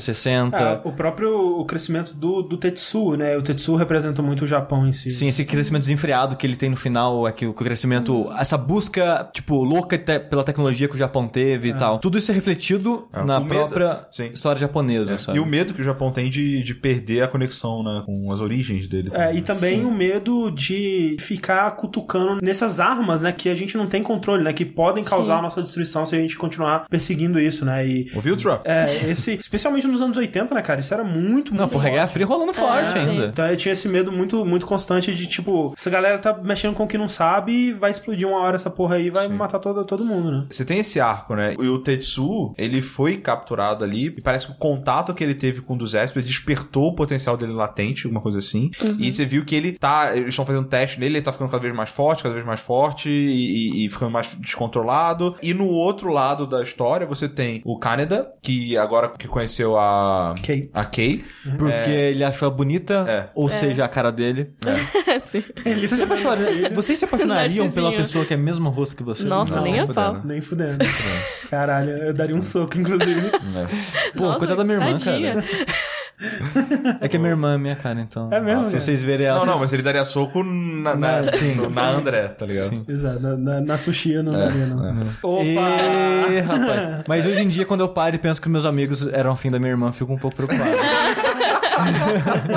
Na, na parte do, do Tetsuo, né, dele ficando mais, é, cada vez mais poderoso, também acontece uma coisa interessante que os três Espers lá, né, tem o, o menininho que foge, né, que tá, que tá fugindo na rua, que é o Takashi, o engomadinho na cadeira, né, Sim. que, que é o é, Masaru, se eu não me engano, lembro. e a tem- menina, que, Que é é a a Kyoko. Kyoko, é. Que, é, é aparentemente tipo, a mais forte. É a mais poderosa, que ela tem poderes de premonição, né, e tudo mais, e ela faz uma premonição de que E, e de telepatia também. Também, Sim. exato. Ela com- comunica através da Kate algumas vezes. Ela faz essa premonição de que, tipo, a Kira vai voltar, vai todo mundo morrer, e Hum. ela- eles percebem que quem vai trazer isso é o Tetsuo. E por isso tem aquela cena do urso e das alucinações loucas, que é, são os Espers tentando matar o Tetsuo. Essa cena, cara. Olha só, eu só quero dizer Mano. que quando eu era novo, eu vi isso, tipo, na Band, eu morri de medo. Sim, mas lógico. É. Óbvio. Muito, cara. Até, até hoje é muito, fuck. é muito Sim, tenso. eu acho que hoje em dia eu tenho um pouco disso por causa da, da primeira vez que eu vi. Que eu fico meio que, "Ei, estranho isso daí, né, cara? Ah, sei, cara. Mas, cara, é um desconforto tão grande essa cena que tudo que tá acontecendo é muito bizarro, é muito estranho. E a música não ajuda E também. é, e aquela Fa- mu- faz aí o barulhinho. Não, é que nessa momento não é essa voz. É que tem aquelas músicas tipo. Não, mas sininhos. o barulhinho dos bichinhos. Nossa, que aflição. Eu não lembro Eu não é. lembro. É. Nossa, cara. Nossa, que aflição, Tipo, meu Deus. e o André comentou que é tudo, de novo, muito bem feito, cara. Porque os monstros, os, os bonequinhos de pelúcia, são feitos de vários brinquedinhos que se juntam. E na hora que eles se juntam, você vê um por um se juntando. E na hora que Tetsu ataca e destrói eles, você vê um por um voando longe e desfazendo, cara. Mika, você, tem crise de enxaqueca às vezes, não tem? Sim. É você. Então, uma coisa que me incomoda muito é, o- é as dores de cabeça do Tetsu, cara. Sim, a- Sim. As Eu vejo- alucinações dele são muito boas. As alucinações também, mas eu digo, cara, ele sofrendo com as enxaquecas e no chão, não sei o quê, me dá um, sabe, um negócio que eu olho aquilo e fico. Me- eu simpatizo com o Tetsuo. É, sabe, tipo, cara, você, dor de cabeça é tão ruim, mano. Vocês assistiram no, no japonês original? Sim. Sim. O dublador do Tetsuo, ele é o Nozomu Sasaki, que é o Yusuke Urameshi, né? Ah. Do. Que inclusive foi foi o primeiro papel dele aí, porque o Katsuhiro Otomo tava procurando jovens mesmo, né? Não vozes É, estabelecidas. você e até vê cenas da dublagem, ele é muito novinho, cara. É, ele, tava, ele tinha menos de 20 anos aí fácil. E ele, desde essa época e mais pra frente, ele sempre foi reconhecido muito como um dublador que tem gritos muito bons. E ele realmente, quando ele, quando ele grita de dor, você sente, né, É. a dor dele. Exato, dá muito nervoso. Mas é engraçado que minha experiência, eu nunca tive enxaqueca, mas a minha irmã, ela tem. Só que ela sofre na dela, sabe? Tipo, você vê que ela tá morrendo, mas o que ela faz, ela encolhe no canto e morre. Sim. E, tipo, ela não fica Eu, gritando. eu, só, eu encolho nada no canto e morro É, eu também. também, é. eu também. Mas é que o desespero do Tetsuo é muito das alucinações também, né? Que ele Também. começa a ver coisas, ouvir coisas, e tem aquela cena Não, a cena das tripas, das cara. tribos. É muito bom, A, cara. a cena que os- as crianças atacam, que o chão vira leite e ele afunda, cara. É tudo muito estranho nessa cena, A cara. cena das tripas é muito boa, que ele cai no chão, né? E aí as tripas dele todas caem assim pra, pra fora. É, né? Ele cai de quatro, mas, e é como se o impacto dele caindo de quatro abrisse a tripa dele e ela Cara. caísse. E aí corta pra uma outra cena onde ele ah, tá normal, só que ele tá tentando. Ele tá tentando colocar pôr de pra- volta. É. Nossa, é, dá muita Essa cena aflição. te marcou, né, André? Muito marcante. E justamente passava na- no, no comercial do Sim, mas essa, pra mim, é uma das mais marcantes. É tipo que nem- é algum maldito comercial que eu via todo dia. É. A cena do fuzilamento, que, cara, fu- fuzilamento. O que, que eu falei? Fulisamento. Assim. A cena do fuzilamento do começo, ela é tão bem animada que ela me assusta, sabe? Como que alguém animou tão bem É. uma pessoa tomando um milhão de tiros, sabe? E Eu acho que eles pensam muito também em continuidade, coisas assim. Como Sim, você e falou a- dos a- bonecos que a- se juntam sim. pra fazer o urso. A violência de Akira Sim. é uma parada muito visceral, sabe? Uhum. E, e talvez por ela ser tão detalhista, fique mais ainda, sabe? Ela fique mais É, impactante por ainda. ter, nessa cena do fuzilamento, por ter 24 frames por segundo, né? Eles conseguiram animar a reação do corpo pra cada tiro ele cada tá tiro. tomando. E é muito bizarro. Então, as cenas de violência do Akira, de modo geral, são muito marcantes pra mim. A cena que o Tetsuo tá andando de moto e bate com o cano na cara do maluco que tá no chão, também tá, tipo, gravado a ferro na minha mente, Não, sabe? e aliás, essa cena do cano é muito maneiro, né? Porque é uns canos de ferro que tem tipo uns pregos, uns, uns- umas porcas assim na ponta, e os caras vão passando de moto e batendo no chão pra fazer faísca. Velho, é muito foda, cara! É. E Sim. os rastros de luzes das motos também. Também, é Sim. muito bom, velho. E do outro lado você vê também o Kaneda conhecendo a Kay e entendendo que a Kay, na verdade, ela faz parte de um, tipo, de uma... De um, um grupo de rebeldes. Um grupo de rebeldes, assim, isso, é verdade. Que sabem desses, desses Espers e estão querendo é, ferrar os militares, sabe? Querem, Sim. querem tirar eles de lá, querem é. É, tirar e, esse e é poder deles. E é bizarro, né? Falando um pouco do militar e a parte política do, do anime,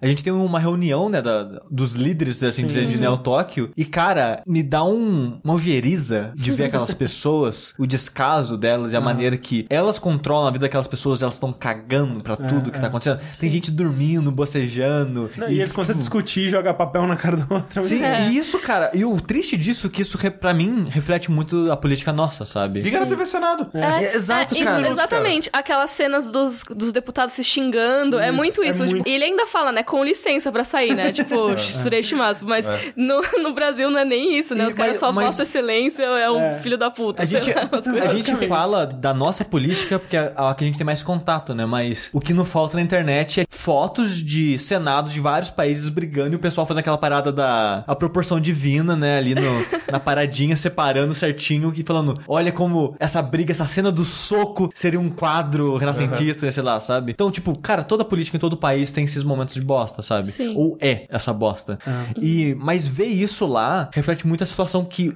a população tá passando de fato, sabe? E você vê a discussão de que. Você vê que parte do, do motivo que, que a New Tokyo tá em bosta é porque eles estão usando muita verba nas crianças. Ah, e o militar, sim. não, a gente tem que continuar gastando porque a gente já gastou tanto, é. a gente não pode parar de gastar. A gente tá na beira de, de conseguir algo agora. Isso, tipo, e o cara, eu não. Eu acho. O filme não cita isso, mas acho que no mangá fala, né? Que o militar ele tá tão com isso na cabeça que o pai dele tinha trabalhado no projeto isso, Akira. Exatamente. E ele, criança, testemunhou tudo que aconteceu. É. Então ele sabe o que foi o Akira e tudo mais. E ele quer aquilo de volta, ele quer aquele poder pro país, sabe? Sim. Então ele tá paranoico o... com aquilo. É engraçado, a sensação que eu tenho é que o militar, ele, ele... não gosta da cidade. Daquelas pessoas ali, talvez pelos métodos né, Errado. Esse errados, é o problema. Ele, ele é o mais interessado em, em fazer alguma Sim. coisa pelo, pelo mundo. É, mas ele é tão obcecado por aquilo é. que ele acaba perdendo perspectiva. É, sabe? mas é diferente dos outros que estão mais ali pelos interesses próprios. É, tipo, sim, tipo... como o rato, a gente descobre que na verdade ele criou o grupo rebelde sim. porque sim. ele queria desmantelar o projeto do Akira. Exato. É. Não porque ele, ah, não, o, politicamente correto. Não, ele só quer roubar dinheiro e foda-se, é, sabe? A gente sim. tem que parar de gastar verba com esse negócio e gastar aquelas coisas nas minhas coisas. Na, é, nas coisas dele, exato. Hum. Que ele, né, você, você descobre isso quando o Ryu, né, que é o, o, o líder do o grupo líder, rebelde. Né, que, que a Kei era, é super, tipo, o meu espelho aqui. Ele, ele chega lá e você descobre que ele tava, eles estavam trabalhando. E é uma cena muito merda, e para mim icônica, porque ela também passava no comercial, né? Sim. Que é o rato, ele tentando fechar a maleta com várias é, coisas de propriedade, dinheiro, é. né? É. Aí chega o cara sangrando, tipo, tá todo machucado. não, a gente não deu certo e não sei o que lá. E o cara, não sai daqui, cara, o que você tá fazendo aqui? A gente não pode ser visto junto. É, e tipo, e quando você vê aqui, você fala, cara, que filho da puta. O cara, tipo, mexendo com a ilusão, criando ilusão nas pessoas. Tipo, não, o certo é fazer, acabar é, com aquilo. Isso acontecendo quando, quando o Tetsu já tá loucão, né? Já tá solto na sim, cidade. Sim, é, quando sim. realmente chega no clímax do filme, Exato. do caos todo e... Exato. E o que eu acho muito interessante, porém triste, dessa cena do, do Ryu indo falar com o Nezo, é que, beleza, aí você tem essa revelação de que eles eram bancados por esse político uhum. que não tem nenhum interesse em realmente melhorar a vida da população, mas eu acho que você fica pensando, tá, e a Kay, e os caras que morreram, e o próprio Ryu pensa nisso, e eu fico, nossa, tá, tipo, eles estavam lá fica todos meio à toa. aberto, o próprio Ryu, assim, tipo, você presume que ele morre, né, na rua. Ele, é, ele toma, não, ele toma um tiro do cara no... mas, rua. Ele, mas ele se... Ah, não, ele morre ele... na rua sangrando. Né? Exato, ele vai sangrando. Mas ele vê o Nezo se ferrar antes e morre felizinho, não era uma coisa é. assim? É, não lembro sim, porque o Nezo ele morre na rua, que ele sai machucado, Isso. carregando Rio, a maleta, derrubando tudo. É, é que ele tem uma doença, o Nezo, é, provavelmente. Ele tá, tá tomando várias pílulas, né? ele... É verdade, é verdade. Tá cardíaco, não sei. E aí você fica pensando, de quem morreu? Será que alguém sabia que era bancado pelo Nezo? Será que o grupo todo sabia? A Kay claramente não sabia. Será que era só o Rio? Será que o Rio tinha boas intenções? Eu gosto de pensar é. nessas ou, pontas, ou, assim. até, e, ou então até o próprio Nezo, vamos supor, a história que ele conta para eles, de repente, não é de tipo, ele pode ter vendido, não, não, é porque eu, eu acho que eles estão errados, eu quero o melhor pra população, mas a Sim. burocracia não deixa eu conseguir. Não, eu, eu, eu, Só eu não vejo posso assim. aparecer. É, eu acho que o Rio tinha boas intenções, sim. Sim, eu acho sim. que tinha. Então, eu acho que o Rio tinha boas intenções, mas o Nezo tava manipulando ele. Sim, exato. Sim, eu, acho, eu acho que é mais provável também. Sim. É que eu acho que até pelo. pelo o, o Rio ali naquele final, quando ele toma o tiro, aquilo tudo parece muito é muito estranho, tudo muito estranho para ele. Ele parece estar muito surpreso com tudo que aconteceu. Nos últimos momentos ele revelaria um pouco mais filha da putagem, eu acho, Sim. enquanto que ele tá tipo, Sim. caralho, no que que eu me meti aqui, sabe? É, meus homens morreram e é. eu tô é. aqui sendo sacaneado por esse Exato. cara. É. É. E aí culmina no momento onde o Kaneda, ele consegue encontrar o Tetsu, que eles invadem a base de operação lá junto com esse grupo de rebeldes. Sim, que eles se disfarçam de é, técnicos, né? Exato. vão trocar os cabos, sei lá. E ali ele vê o que o Tetsu se tornou. Na verdade, ele acredita no que ele se tornou sem se questionar muito, na verdade. Ele fala, tá bom, agora ele tem superpoderes. Ok. ele aceita muito bem isso, né? É estranho até. Sim.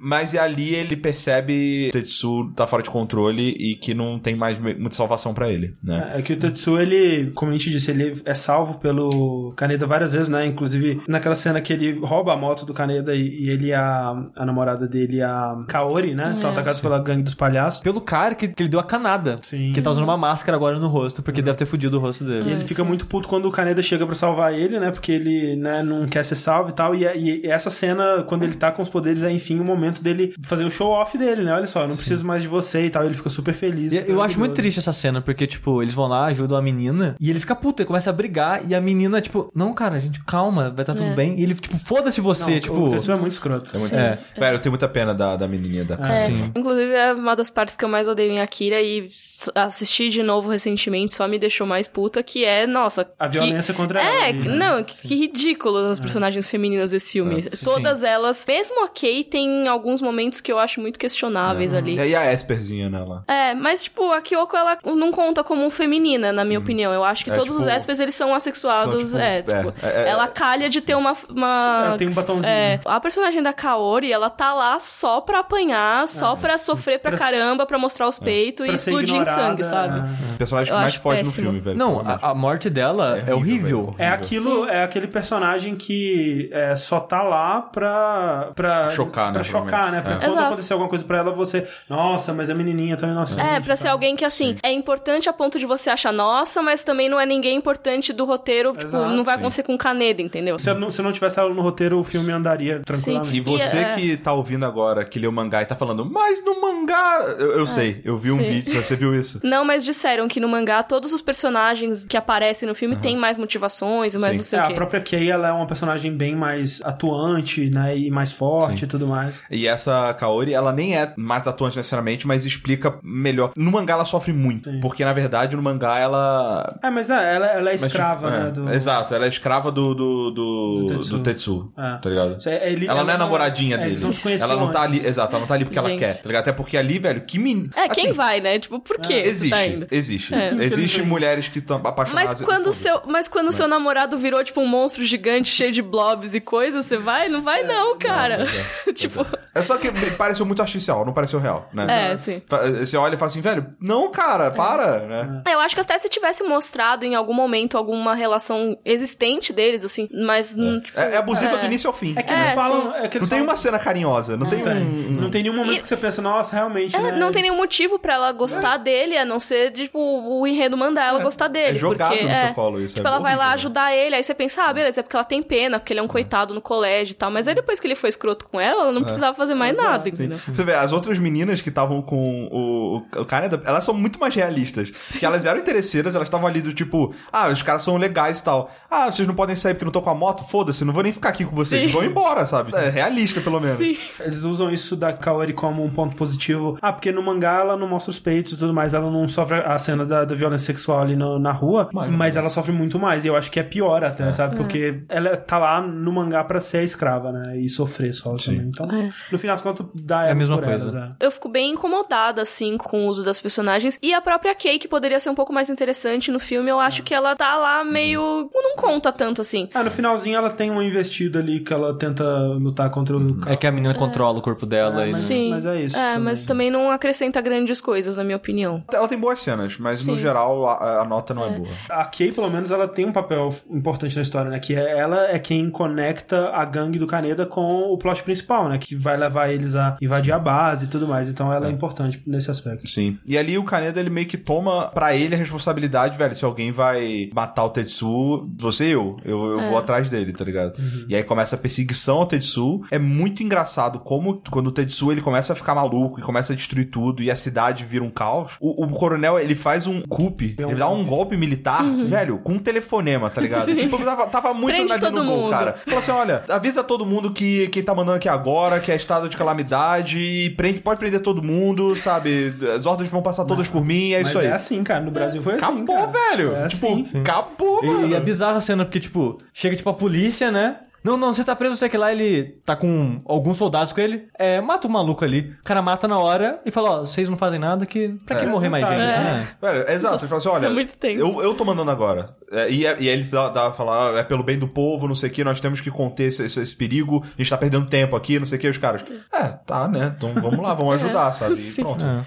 E se for pensar, realmente, se ele fosse preso naquele momento, era qualquer esperança de conter Verdade. o Tetsu tava acabada. É, tipo, mas é... não quer dizer que ele tenha feito uma coisa certa. Eu, e eu, eu nem acho que o anime, ele coloca esse como personagem vilão, né? como, é, como vilão ou como herói, né? Ele não coloca como nenhum Sim. dos dois, assim. Eu acho que ele, ele apresenta a situação de uma forma bem né, é, imparcial, é. assim. É, é, que nem, é que nem quando pergunta, né? É, ah, você, você... É, acho que é o cientista fala assim, né? Ah, então você, você gosta dessa cidade? Você fala assim, ah, o meu papel não é gostar ou não gostar, é agir ou não agir, tá ligado? E é, e é isso mesmo mesmo, que é o que ele faz ali, sabe? Sim. Ele age, ele vira e fala, tá, vou fazer, porque tem que ser feito. É, ele não tem os escrúpulos pra, ah, isso é certo ou errado. Exato. É só, ah, eu acho que nessa situação eu tenho que fazer tal. Sim. É como se fosse um computador, na verdade. Agora, as cenas do Tetsu, né, a destruição dele, né, cara, também estão entre as cenas mais icônicas do filme. Sim, né, dele fazendo aquelas, tipo, uma esfera de energia esmagando as pessoas nas paredes. É, quando ele, ele dá aquela, meio que carrega o kit, tipo Dragon Ball, hum. e começa a surgir umas, né, começa a deformar em forma esférica em volta dele. É Sim. muito icônico. Sim. Quem jogou o King of Fighters, né? 2001 e 2002 tem o, o, K-49 lá, que é claramente inspirado. É. Tem todos os poderes dele, alguma cena do, do Akira filme. que o Tetsu deu algum poder, né? Quando ele tem uma que ele manda, tipo, um, uma rajada de vento em uhum. linha reta, assim, que ele, ele tem aquela paradinha Sim, que ele o braço. É o braço. O braço é. é. Ele usa a capa, capa vermelha. Capa ele, é igual, ele é ele. É, no, no... E isso transforma King of Fighters o melhor jogo de Akira pode crer, que foi lançado. Inclusive, o K-49, quando ele ganha, é porque ele tem o cabelo azul, né, normalmente, mas quando ele ganha, ele fica com cabelo branco. E no mangá, o Tetsu eventualmente fica com cabelo branco também, então mais, mais essa é. referência. É. O mesmo dublador também. O mesmo dublador, é o Nozomu Sasaki. Caralho. Tipo... a referência é muito, muito direta. E uma coisa, cara, que é muito bizarra. Nesse filme, que foi feito em 1988, o Japão sediaria as Olimpíadas de 2020, cara. E o Japão é irá bizarro. sediar as Olimpíadas cara, em 2020. Isso foi decidido em 2011, sei lá, sabe? É. Cara, que loucura, cara. Parabéns, velho. Parabéns a quem escreve o roteiro da realidade. Quem é. votou na, nessa parada... A vida parada, imita a arte, velho. É. Quem votou nessa parada era fã de Akira. Todos eles, cara. Todos eles. Velho, tenho certeza. Foi um grupo tipo nós aqui, nós quase que... Oh, é. porra, velho, vamos bora. Realizar, vamos ah, realizar. fechou, né? A galera vai ficar pirada. Bora, fechou, fechou. Agora, agora tem que vai explodir agora. Vai explodir, vai dar, dar ruim. Tudo, lindo, velho. No, no fim das contas, o Tetsu, ele vai, ele quer encontrar o Akira porque eles falam, ah, o Akira era muito mais poderoso que você e, e tudo mais. Ele, ele como assim alguém é melhor que é. eu? Nossa, ai como eu odeio o Tetsu. É, é muito criança, velho. E aí ele descobre que tá debaixo do estádio, né? Lá do que eles estão reformando e tudo Será mais. Que tá? Ele vai lá pra encontrar essa parada, né? E aí tem toda aquela, aquela cena do, do combate dele com o Kaneda e aí os militares, o satélite que dá um raio gigante só arranca o braço dele. Acertou o corpo inteiro, arrancou o braço, ok. Arrancou o braço, ok. Aí eles vão poder psíquico, é. porra. pra cobrir mas, todo mas o corpo, gosto, menos um eu braço. Eu gosto da cena do ataque do satélite. Não, ele, é, não é, tipo, visualmente é muito legal. Você vê, tipo, laser assim, Sim. aí os efeitos acontecendo. Você não entende o que tá acontecendo. Nem né? ele. É. Ele só toma um laser por causa disso. É. Ah, a gente entende porque a gente fala português, quando ele cara fala sol, você pode é. imaginar que é alguma coisa que vem do espaço. Mas Sim. ele fala assim, ah, ah, esse forte aqui, o que tá acontecendo? Opa, perdi o braço. É, da hora. E é muito louco que, tipo, Caneda dá um tiro laser nele, né? Aí acerta o braço e rasga a roupa. Aí quando ele perde o braço, a roupa volta. Só que ele fica sem o braço. Sim. Porque o satélite o... consertou a roupa dele. Exato. Costurou. Ele, cons ele consertou psíquico, Ah, sim. É. Qual o nome daquele aquele, aquele cara pixel artist muito foda. É o Paul Robertson? Paul Robertson. É. Esse é o filme favorito dele, Akira. É porque ele faz bastante meleca gigante. Muito meleca gigante, igual, igual o blob do Akira no final. E muito Sim. essa parada que eu, que eu não conhecia, que chama body horror. Sim. É, uhum. Que é esse gênero, que é aquilo de é, misturar... O, o Junji Ito que ele faz é isso. É, que é misturar metal, máquina com corpo e... É, e deformações, deformações e é, é. vísceras tipo, e blá, blá, blá. Esse, esse tipo de filme, né? Tipo a música, uhum. Tecnodrama, essas porra assim. Que o Akira meio que introduziu isso no mundo da animação. Então. Exato, exato. E muito bem feito, cara. Sim. Porque, é, e aí vamos pro, pro, pro lance, né? Pro final, é que quando o, o Tetsuo, ele, ele finalmente encontra a cápsula onde o Akira está preso, e ele abre, ele descobre que, na verdade, não tem o Akira ali. Uhum. Na verdade, tem, mas não como uma pessoa. É, o Akira, ele era tão poderoso que o coronel explica que todos os possíveis testes dava para fazer na humanidade fizeram com o cara, com o garoto, e aí eles guardaram os órgãos dele, os, os tecidos, os fluidos, em, tipo em cápsulas, para que numa geração futura, depois quando a tecnologia tivesse evoluído, eles pudessem é, voltar. entender melhor, né? E aí ele fica encaralhado, ele fica, tipo, não entende que bosta, não sei o que, começa a se atacar e tal, até que chega um momento que ele fica, ele, ele se afasta, né, e ele fica muito tempo sem tomar os medicamentos que tinham na, onde os Espers ficavam, que é. ajudavam a conter o, o poder. Sim, porque Sim. eles não têm controle completo do que tá acontecendo com o corpo Exato. deles. Ainda mais o Tetsuo, que tem muito poder, sabe? Exatamente. Então quando sai de mão, sai pra caralho. Exato. É. Até o próprio Takashi, quando ele foge, é, a primeira coisa que o general lá fala para ele é: você não pode sobreviver aqui fora. E aí você pensa, ah, ele tá brincando, né? Ele fala, ah, você, você é, é tadinho, é tão frágil. É. Mas não, é porque eles realmente não podem sobreviver sem essa, esse acompanhamento médico, porque eles sim, sim. não são pessoas normais. Quem fala acho que é o menino o gordinho até, na real. Que hum. gordinho que usa os poderes dele pra localizar, eu, aí ele que desce do helicóptero e fala: Cara, o que você tá fazendo? A gente não consegue sobreviver aqui fora. Uhum, é verdade. Começa primeiro, né? Depois que ele perde o braço, que ele constrói um braço novo de, de, de, de pedaços, pedaços de coisas de máquina que estavam ali. Sim. E aí o, o, o, braço dele começa a tentar se fundir com. É muito legal. O assento, né? O, o encosto de braço do. Outra das milhares de cenas icônicas do filme. Sim. Porque a maneira que os fios das partes mecânicas que ele tem. Que tipo, ele tem um troninho, né? Ele é. senta, é. aí o braço dele encosta e os fios vão saindo, entrando no braço do trono, fazendo padrões tipo de, de circuito, Sim. sabe? É muito foda. Aí, aí é legal quando ele tenta sa sair, né? Como é... se fosse raiz de árvore, Como sabe? se fosse raiz, Sim. exatamente. É muito bem feito, cara. É, cara, né? Muito maneiro. cara, que de novo, o negócio que eu falei, o filme é um filme de momentos, mas ele tem muitos momentos tem, bons. Tem, muitos. Isso é o início do, do que vai acontecer logo em seguida, que é a transformação dele, né? Que ele vai... Começa a virar um monstro de Resident Evil, basicamente. cara. Vai crescendo tecidos e órgãos e... É, ele vira uma bolha gigante que não para de crescer. Exato. Uma geleca de carne. É, é verdade. Com braços que... e... E parece um bebê ao mesmo tempo. É. é, engloba a Kaori, né? Ali dentro dele. Que esmaga e é horrível. Assim. Cara, a cena que ela morre, eu fiquei chocado. Eu tava assistindo, eu não lembrava. Eu também não. E, em algum momento eu achei, ah, vão salvar ela, né? Aí ela esmaga e fica assim, eu, eu, lembrava porque isso me chocou muito quando era novo. É, é porque eu devia ter dormido. Né? E eu acho, eu acho meio desnecessário Total, e cruel é a morte não, dela, é pra sabe? Chocar. Total pra chocar. Ela nem, ela nem devia estar tá lá. Como que ela chegou lá? A cidade tá todo mundo. Tudo bem, o Kaneda tava com moto, entendeu? Ele tava com arma. Ela chegou lá assim, de boa, com a sainha dela. Não, velho, ah, vou, Tetsu, vou te ajudar. Ah, tipo, só pra morrer. Melhor namorado. É, Cara, nossa, velho. que ódio. Nossa, velho. Raiva, sério. Desnecessário. E o Kaneda também é, é pego ali, mas ele consegue é, sair, né? Não, a, a, o menininho salva ele. É, verdade. É porque o, o Kaneda, ele tem um, um negócio é, muito, muito foda que chama Plot Armor. Sim. Sabe? ele, é, ele o personagem não principal não vai morrer, né, cara? Mas ok. Mas, tipo, nessa cena eu não tinha entendido o que acontece, porque ele começa a virar uma, uma meleca gigante que vai comer o universo inteiro. Enquanto isso, tá as três crianças rezando em frente aos frascos dos pedaços é, do mas Akira. não estavam rezando. Estavam ali sentados aparente, tipo, que olha de fora não sabe o que tá acontecendo, sim, parece que sim, estão rezando. Sim, e o cara, que tá acontecendo nessa porra? Assim, oh meu Deus, uma luz branca explodindo tudo. E eu, cara, eu não sei o que acontece lá até hoje. Eu tive que ler, alguém teve que me falar. Eles estavam invocando a Kira da puta que pariu. Pra fazer outra dimensão. É, porque na verdade ele meio que existe como uma entidade muito louca aí, tipo um Dr. Manhattan. É assim, que o Akira chegou ali, dá pra entender, né? Hum. Que, que, tipo, aparece o Akira, né? Que é aquele menininho meio que... Meio que, que é igual ao, ao Caneda, que é igual. Que é igual, é igual a todo mundo. É. E aí ele aparece assim, e aí aparece a luz, que tipo, mas, mas é, ele não aparece. é meio confuso. Só que ele não aparece, aparece tipo um vulto, um espírito, que é meio translúcido sim, ainda, sim, sabe? Sim. Dá pra você ver até tipo os, os, os, os as as veias, é, né? tipo Sim. É. Aí dá de novo o segundo impacto, né? Do Evangelion ali, ele aparece e dá de novo. Agora explode a segunda cidade, né? É. Literalmente segundo impacto, né? Vai ter o no New- Tóquio New 3 Tóquio agora. agora. Você toca o 3 vai ser no subsolo. Aí vira Evangelion. Piloto, robô Shinji. Aí durante, enquanto a luz. Isso é muito anime, né? Tipo, não é uma explosão. É uma luz que vai devorando tudo como se fosse uma explosão. E nisso vai, ó, o molequinho do começo do filme e tira, né, o, o Kaneda e a Kei lá da, do É. Blob. Na, na verdade, o Kaneda ele sai do blob sozinho, na teoria. Ele atira o laser. É. Ele tá É com a arma de verdade, laser, é ele faz um- verdade. ele tipo dá um zoom out, aí você vê uns lasers saindo de dentro do, do blob.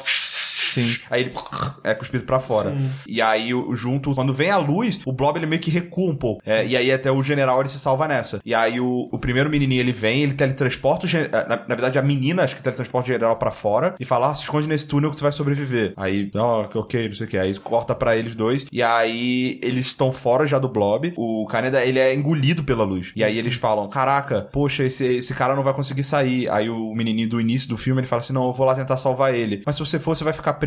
Não importa, eu tenho que tentar salvar ele. Aí ele entra, aí os outros dois entram também pra conseguir tirar ele Porque e o, ele se o, tá, sacrifica. o menino sozinho talvez não conseguisse, mas os três juntos conseguiriam. Poder da amizade. O poder da É. amizade salva no final de Akira. Mas as amizades dos, dos Jasper. Eles fazem a, a Triforce e salva.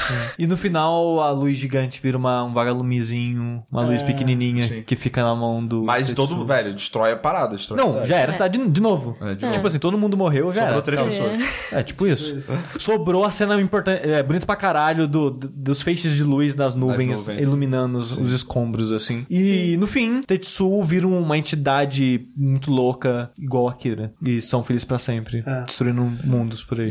E, e o Kaneda e os seus amigos vão andando de moto em direção às ruínas da cidade da- de Tóquio. É, a interpretação mais popular aí na internet é que o Akira ali, ele, ele cria um novo universo, né? Ele faz. o- Porque mais cedo, né, na, na prisão lá, quando o Tetsuo e a, e a Kei estão juntos, ela começa a falar dessa parada, né? Do Big Bang e, e como que as coisas surgem, né? Tem que ter uma coisa inicial pra criar e essa Cara, coisa toda. eu acho que a legenda que eu vi. ela- porque assim, eu não falo japonês, eu ouvi em japonês. E eu vi legendado, obviamente. E aí a legenda que eu vi, cara, a explicação que dá nessa, nessa cena da prisão Não, é, uma- é meio loucura. é assim, velho. Falar assim, ah, que existe. A Kira é uma força que, tá, que fala da, energia que, de todos os seres vivos. Imagina essa energia que um humano numa ameba. E, Ah, né? Nossa senhora, ameba. essa parte. Puta que Ah, pariu. mas é isso, é isso que, me, que me deixa brava no filme das, da exposição, porque nunca é uma exposição que faz sentido. É sempre eles falam, ah, não, Fala vamos usar caralho, vários termos, é. Só que na real você não entendeu nada, você só Essa entendeu aí, que houve velho, uma explicação é, ali. Essa, essa, essa cena da cadeia, eu apaguei. Falei, foda-se. Foda eu, nem- eu, sabe, tipo, velho, não vou entender isso aqui mesmo. Então, vou economizar RAM. né? Mas eu acho que é aí que tá a explicação pro final, sabe? Uhum. Que, que quando acontece aquela explosão, é como o Big Bang pra um novo universo criado pelo Akira, onde o Tetsuo vai estar, né? E aí o pessoal interpreta a última frase, né? Que é Eu sou o Tetsuo, que ele fala, como ele como ele sendo um, tipo um deus nesse novo Ele é lugar, tipo a assim. Akira pra um outro universo. Exatamente. Sim. A continuação se chama Tetsuo, inclusive, no E não segundo tem filme. personagem chamado Tetsuo. É, e aí tem o cara na capa de novo.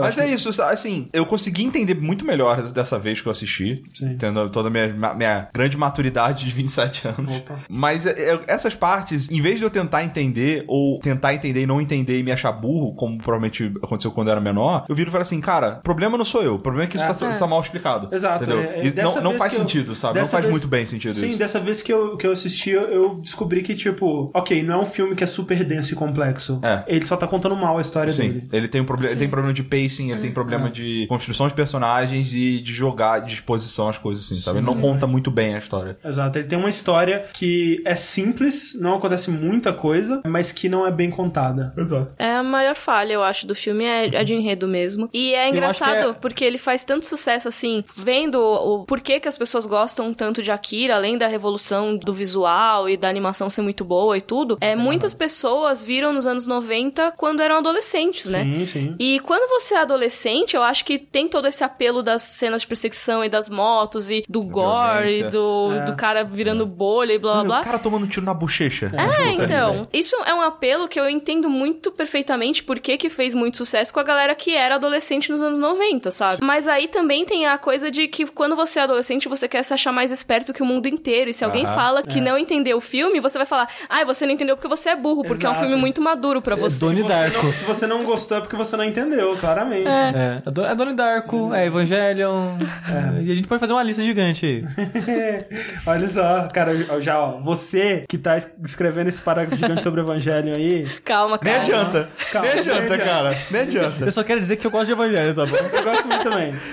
A Amiga não gosta, gente. É, é eu, eu, não gosto muito de Evangelho. Eu só não gosto dos filmes. Eu não gosto de nada, é muito triste, né? Eu não gosto de nada, só gosto de anime bobo. Eu nunca assisti Evangelho. Sua chance tá chegando. Não, eles já fizeram do, do Anticast. O André não vai chamar. Você vai chamar? Assim, o Jack, em teoria, é pra sempre. É. É. Até a gente morrer. É. É... Porra, cara, que o Rick fez de triste agora. Até a gente morrer. Rick de 76 anos. Eu sou o superintendente. Vamos falar daquele anime de 50 anos atrás. Quando era bom, né? Porque hoje em dia. Antes do anime ser proibido pelo Lorde Supremo Trump. que triste.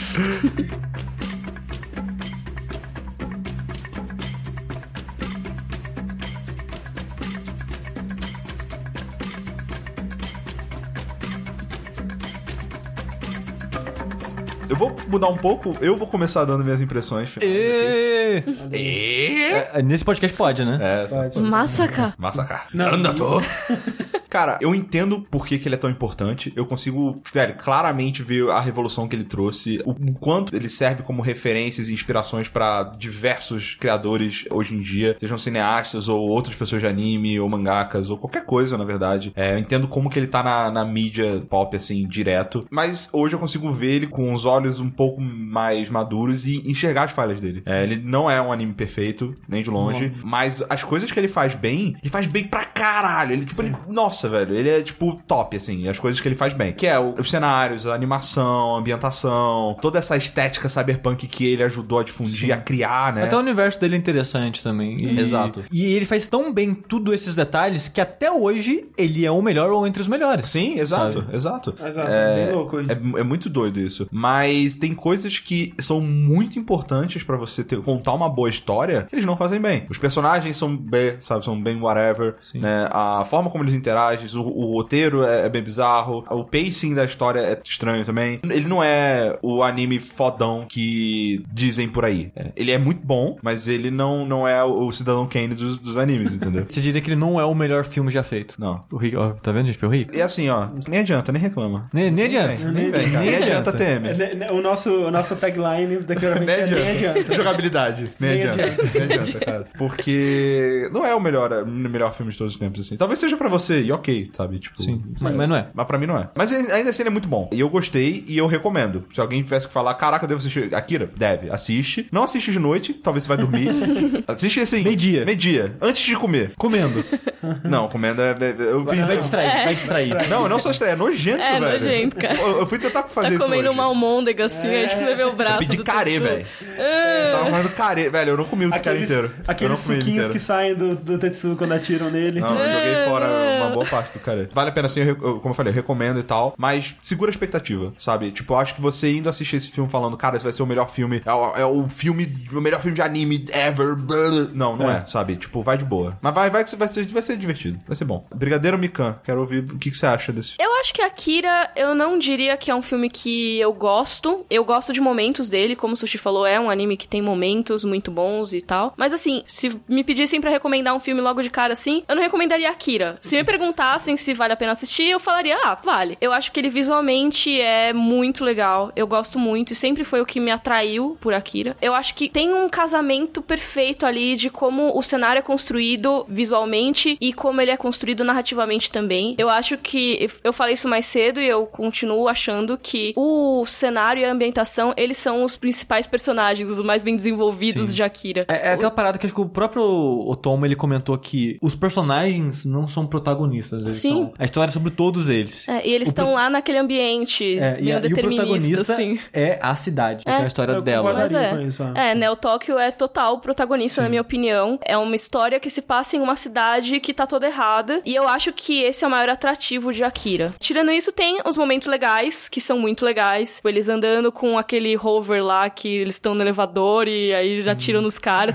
tipo, tem umas coisas que são muito legais e você fica pensando nelas depois, de como as cenas têm essa coisa legal mesmo, assim. É um filme que, se eu fosse definir uma palavra, eu definiria como da hora. Porque você pensa, nossa, meu, mó da hora, o que é, aconteceu? É o famoso massa velho, né? É, exato. É que, tipo, em São Paulo não falo massa. Então, mas, não, é... também não. Eu tô falando, é como falam. Ninguém fala. Como os jovens falam por aí, entendeu?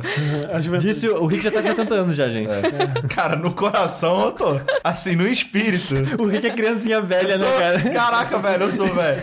Eu, eu era é muito... muito... Velho, quando eu tinha a idade daquelas crianças ali, eu já era velho, já, cara. Com certeza. Com certeza. Nasceu velho. Mas, levando em conta que eu gosto muito dessa parte da ambientação, eu não gosto dos personagens, eu não gosto do visual deles, eu não gosto do desenvolvimento deles. Eu, eu gosto da roupa do, do... A roupa do Caneda. A roupa do Caneda é legal. A moto é legal. E quando o Tetsuo coloca uma capinha é legal. Mas assim, é. isso não é o visual do personagem, né? Não, a roupa é, dele. É. Não, e é muito engraçado que, eu, eu esqueci de contar lá atrás, mas quando o Caneda, tipo, vai pra escola ou tá no, no momento normal, os brother ele tudo com aquelas roupas rasgadas, não sei o que. Ele de polo rosa. Ele é Mauricinho, cara. Ele, ele é, é Mauricinho, velho. Aquele cabelinho pra baixo, é, né? eu, eu, eu até comentei isso com o André, que, tipo, aí todo mundo do grupo dele é a mesma roupa. Ele na escola tá de polo rosa. É. é o único mundo de roupa por algum motivo. Sim. Tem que preservar aquela jaqueta, né, cara? Não pode usar todo dia. e para mim, os maiores problemas são em relação à história mesmo. Como o André falou, é, não é uma história que é bem contada. Você vê que tem coisas legais ali, mas eu acho que a maneira como eles expõem essa história não é nem de longe a melhor maneira possível. O filme tem uns problemas sérios de pacing, na minha opinião. Você tem umas cenas de perseguição maravilhosas e cenas de ação muito boas, mas aí depois você fica querendo dormir na metade do filme. Sei lá, a partir do momento que, que o Tetsuo é capturado, você tem lá umas partes que vão engasgando, é, engasgando, engasgando. É eu acho que isso peca muito porque poderia ser mais bem trabalhado isso. Sim. Ele não fez um bom trabalho de fazer a edição do storyboard dele. É, o Sushi, enquanto a gente assistia o Sushi, ele tava reparando toda hora, nossa, uns cortes estranhos, né? No, nossa, verdade. Ao longo do filme, tem cenas que ela acaba. É. Tipo, parece que ela deveria ter mais, tipo, dois segundos, é. mas corta ela no e seco, assim. E aquele fade out, assim, é. que fica tudo preto, parece que é Exato. intervalo comercial. Eu não sei é. se foi a versão Talvez. que eu assisti, Talvez. mas Exatamente, eu achei foi bizarro. a mesma coisa. É. Talvez eles, eles tenham colocado justamente pra ser intervalo ali. É, sim. É, e foi muito estranho, todas as mas vezes. Mas é tipo, bizarro, porque era no Blu-ray, eu, tipo, é, como assim? É, muito estranho. Rola mesmo, parece que é intervalo comercial mesmo, sim. é muito estranho. Mas assim, se você não quiser uma história mega assim, se você não ligar pra história, eu acho que vale pelo visual, sabe? E mesmo se você ligar pra história também, desliga um pouco e assiste pelo visual, porque tem coisas legais acontecendo ali. Cara, é, mas não desliga o suficiente quando você dorme. É, é verdade. É, verdade, é. Mas porque vai ter uns momentos meio lentos que aí também não vai ter tanta coisa visual uhum. para você apreciar. É. Ah, Faltou mais tiro em bochechas. Puta, velho. É bizarro, né? Porque ele vai escorrendo na água e depois você é. ele vai descendo na água com aquelas bolinhas. Sim. Cara, é bizarro demais. Mas amigo falou uma parada, cara, que a gente deve, a gente devia aprender a fazer isso ativamente, né? Só curtir é, a parada. Às vezes, sabe? Sim. Tipo, eu não tô falando pra você deixar de ser crítico nas coisas. Mas às vezes, quando você quer, você, velho, foda-se. Eu quero só curtir, velho. Pum, Sim. desliga o senso crítico um pouquinho, assiste, depois liga de volta, sabe? Sim. Liga. De, é, é, é, a gente precisa aprender a fazer isso mais. Eu, pelo menos, preciso é. fazer isso mais. E para mim, a Kira funciona muito melhor se você desligar de tentar é. entender a história, porque sinceramente, você não vai entender, uhum. sabe? Se você falar que você entendeu, beleza, eu vou acreditar em você, mas eu vou pensar, tá bom, talvez ele tenha muito mais neurônios que eu. Ou não talvez sei. ele ache que entendeu e não entendeu de verdade. É, sim. É. é. lógico, assim, ninguém tá falando, nossa, a gente não entendeu absolutamente nada. Porque não, vai ter alguém no comentário que ah, falou, ai, ah, não entendeu absolutamente nada, que burros. Não, tipo, é, são as, as exposições e todas as coisas de ameba e não sei o que, que são nada a ver. Sim, essa parte da Kira que é estranha, sabe? Do uhum. final, sabe? É, Porque sim. que nem o André falou, filme é simples. Sim. Os acontecimentos é. Uma pessoa foi sequestrada e tá ganhando poderes. É básico. Sim. Você vê em qualquer é. lugar essa é, história. Um filme com uma história muito parecida, que também tem muita influência de Akira, é aquele Chronicle, né? Que é o Sim. Poder Sem Limites, que é o filme de found footage, né? É, do, do menino que ele começa a adquirir poderes, e aí ele é sequestrado, entre aspas, né, por uma organização do governo que quer pesquisar ele, e aí ele escapa pela janela, sai voando, que nem o Tetsu mesmo. Tem, assim, é, é, um filme muito claramente inspirado por aquilo, com uma história muito parecida. Cara, o setting dele, nossa, não tem nem comparação, né? Mas ele conta a história dele muito melhor, com elementos muito parecidos. Hum.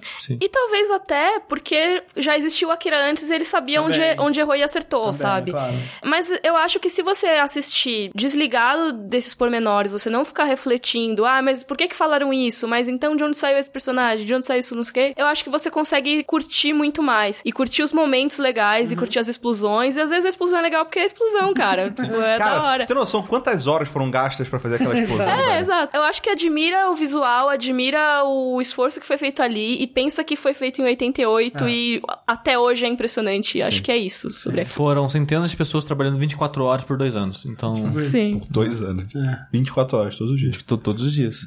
Sem parar. As cinco cores novas, Rick, você sabe como é que elas nasceram? Sangue, choro, suor. Foi a lágrima que caiu no azul e virou o, o azul Akira. É. Aí, é. Né? O sangue que caiu no vermelho, né? É. Opa, vermelho aqui. Oh, vamos pintar a jaqueta do Caneda da cor é. desse sangue. É, Aí pegaram do estagiário, assim. É que... Barão Sushi. Antes de qualquer coisa, eu deixar claro mais uma vez que a gente tá falando do filme. A gente tá falando do filme. E a gente tá falando do filme. E somente do filme. Sim. Todas as críticas e análises e qualquer bosta do filme. Se você que tá aí, agora, nesse momento, vocês não falaram disso do mangá. Nem adianta. Para, para, é, para de digitar. Nem adianta. É, nem, nem adianta. Jogabilidade, nem Porque adianta. a gente falou do filme. Então, se o mangá complementou, cara, que bom pro mangá, que bom pra quem leu. Você, mas... pode, você pode escrever como, como uma curiosidade pra gente. Sim, eu mas eu acho. legal ler, eu, eu, não sei vocês. A impressão que eu tive é que talvez sim. Eu tô afim de ler o mangá agora. Eu não sei como é sim, que vocês eu, estão. Eu fiquei com vontade também. Porque, tipo, agora, principalmente que vai sair no Brasil agora. Uhum. Tipo, putz, tá saindo. Dá pra acompanhar. Uhum. E dá pra comprar os volumes e tal. E eu tô animado de ler e entender mais ele, sabe? Principalmente estudando pro podcast e vendo mais pedaços da história do mangá. Eu falei, uhum. pô, eles colocam isso, deve ser legal. Eu tô é. interessado pra ver como é que isso vai acontecer na história. As coisas sabe? parecem muito mais bem trabalhadas mesmo. Sim. Dá vontade Sim. de você conhecer. Tá, de onde veio isso? Vamos, vamos ver. É, exato, exato. Porque assim, como eu comentei, eu assisti esse filme quando eu tinha 9, 10 anos a primeira vez e foi aquele choque, aquele impacto que, obviamente, eu não entendi porra nenhuma da história, mas foi muito marcante as cenas e os acontecimentos para mim. Depois eu fui revendo a Locomotion um pouquinho mais velho, mas não o suficiente para ter um senso crítico bom. É, pra ter sido no Locomotion foi ali no virado dos anos 2000, né? 2000, é. 2001, por ali. Sim, no Sim. máximo ah, 2005. É. é, eu devia ter, sei lá, então, 13, 14 anos quando eu revi. É, e, de novo, eu não tinha senso crítico, eu não tinha essa parada de falar, aí eu não entendi, em vez de, ah, o filme não me contou direito aquilo, sabe? Uhum. Mas, de novo, foi algo que foi visualmente que me marcou e eu nunca mais vi até hoje. E revendo, eu descobri que esse filme tava comigo muito mais do que eu lembrava. Ah. Que tinha muitas cenas que eu, caralho, eu lembro dessa cena e dava tipo aquele arrepio, assim, sabe? tipo, a cena do fuzilamento, a cena da canada, a, a moto explodindo, as tripas caindo, a cena é. das crianças atacando. Caraca, você lembra quando o amigo do, do Tetsu, o amigo do, do Kaneda morre, aquele Yamagata, que é o que ficava mais do lado dele ali, ali do Tetsu. Quando ele morre, o Kaneda vai acelerando a moto dele, joga ela na parede pra moto morrer também e ir pra Sim, ele. Pra ele é. no, no, céu. Sim. Isso é muito maneiro, velho. Cara, isso é bem badass, assim. É, é bem badass. O que você tá fazendo? Estou entregando a moto pra ele. Isso é maneiro. Tem várias cenas, tipo, o tiro na boca e o cara afundando lentamente com as bolinhas, os rover lá saindo no, no elevador e mirando uma metralhadora pros caras, os caras ficando Sim. com medo. Tem muita cena muito icônica, sabe? O blob no final, a cena do laser, a iluminação, o rastro das motos. É. O filme, ele tem muito, muito, muito, muita cena marcante, pelo menos para mim, assim, sabe? Que eu vou levar pro resto da minha vida, sabe? Esteticamente, né? A cidade, a ambientação, tudo isso para mim foi absolutamente marcante, sabe? Tudo que a gente tem de, de cyberpunk anos 80 hoje, né? Porque meio que consolidou como uma estética padronizada, especialmente hoje hum. em dia, quando você quer fazer referência a essa época, né? Você vai a um certo tipo de coisa. Por exemplo, você vai fazer um jogo tipo o Valhalla, Exato. ou você vai fazer, sei lá, a capa do álbum do Gunship, né? Que é aquele cyberpunk anos 80, assim. Você vai se inspirar em Akira e Blade Runner, basicamente. Exato, tipo, até mesmo o RPG de mesa, o Cyberpunk, quando você vê as artes dele, ou você vê os assets que já tem do jogo que vai sair, uhum. é totalmente esse Cyberpunk é, Blade Runner e Akira, sim, sabe? Sim. E, e, essa pra, pra toda eternidade vai ser, e que bom, porque eu acho ótimo, sabe? Sim, eu adoro essa estética, fantástico. eu adoro essa mistura da decadência humana com a evolução tecnológica uhum. e o capitalismo desenfreado e a corrupção, tipo... Mega corporações. Mega corporações é. é tipo tudo no extremo, sabe? Uhum. Esse extremo humano, tipo, cara, se a gente não tomar cuidado é pra esse caminho que a gente vai, sim, sabe? Sim. É. E, e, eu, eu acho... Eu acho que nos dias de hoje, inclusive, na, na, situação política mundial que a gente tá, eu acho que é interessante ver a Akira. É, tem, sim, tem muita sim. coisa relevante ali. Que, que nem a parte política que eu comentei que, tipo, é muito é. do que eu vejo a nossa política acontecendo. Talvez sempre foi assim, e a gente só tá num momento que a gente consegue perceber melhor. A parada Mas... de liberdade de imprensa também, que é foda que acontece. Sim, é. sim. E de corporações e de revolta contra o governo sendo mais as claras, assim, em países é. que não necessariamente isso aconteceria. Tipo, o Japão, você não pensa que seria um país que teria uma sociedade decadente sim, no sim. nível que é mostrado em Akira, mas quem sabe? Cyberpunk, né, e Akira é muito também guerra de classes, né, que é algo muito relevante hoje em dia também. Rebeldia. É. Os moleques são rebeldes porque são rebeldes, mano, porque eles não têm educação, sabe? É. Tipo, Disciplina! É, tá, né?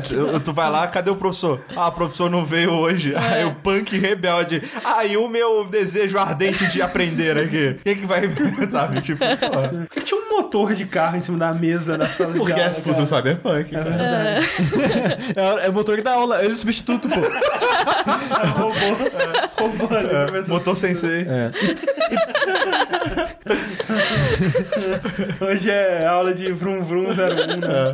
É. E por todos esses motivos que a gente falou hoje, eu li um anime muito importante, sabe? Pra mim. E o Rick falou que ele, ele indica pra pessoa e eu não consigo, cara. Faz de conta que alguém que nunca viu anime na vida vira pra mim e fala: Putz, eu ouvi falar que esse Akira é legal. Você me indica? Eu provavelmente não indicaria. É, sério? Você como não falaria sério? isso? Acho que como sério. um primeiro eu também não. Ah. Não. Não, porque, não, porque, eu, assim, eu indicaria assim, com é... ressalvas. Eu falaria porque, é, todas é, as coisas que eu falei de tipo, a história, blá blá blá. Mas como um primeiro, assim, tipo, se você pudesse indicar um primeiro anime pra pessoa é. entrar mas, Mas olha como o cara perguntou. Okay. Entendeu? É, ah, tá. O interesse veio dele. É, okay. não é um cara assim, pô, cara, eu nunca vi anime, me okay, recomenda um. Isso eu concordo, eu não falaria Akira como primeiro. Mas, tá mas falaria provavelmente, sei lá, uma, uma, um castelo animado, alguma coisa assim, Fumeto. sabe? É. Agora, Sim. se o cara fala assim, pô, eu não, não conheço muito de anime não, mas falar que esse Akira é legal, vejo, vê demais, velho, vai ver, tá ligado? O foda é que assim, ele não vai ter o contexto de, ah, importância e disso e aquilo, não sei o que lá. Eu não indico porque eu não sei se a pessoa vai gostar, sabe? Mas ao mesmo é, tempo. É, é, o mesmo, ela... é a mesma coisa que o Ghost in the Shell. Ou tá certo que o Ghost in the Shell ele envelheceu pior do que Akira. É. E ele tem as mesmas falhas do Akira, só que os pontos positivos são menos positivos que no Akira. Hum. E muita gente que assiste hoje em dia não gosta. A maioria das pessoas que nunca viram e a ver hoje em dia não gosta do filme do Ghost in the Shell. Tanto que, quando eu fui indicar Ghost in the Shell no Jack, eu não indiquei o filme. Eu indiquei a série. Que hoje em dia eu acho muito, é melhor que o filme. E eu acho que o Akira tá mais ou menos nisso. Ele envelheceu melhor, a parte boa dele é melhor, só que ao mesmo tempo eu não sei se é o suficiente para alguém fora do contexto uhum. é, aproveitar,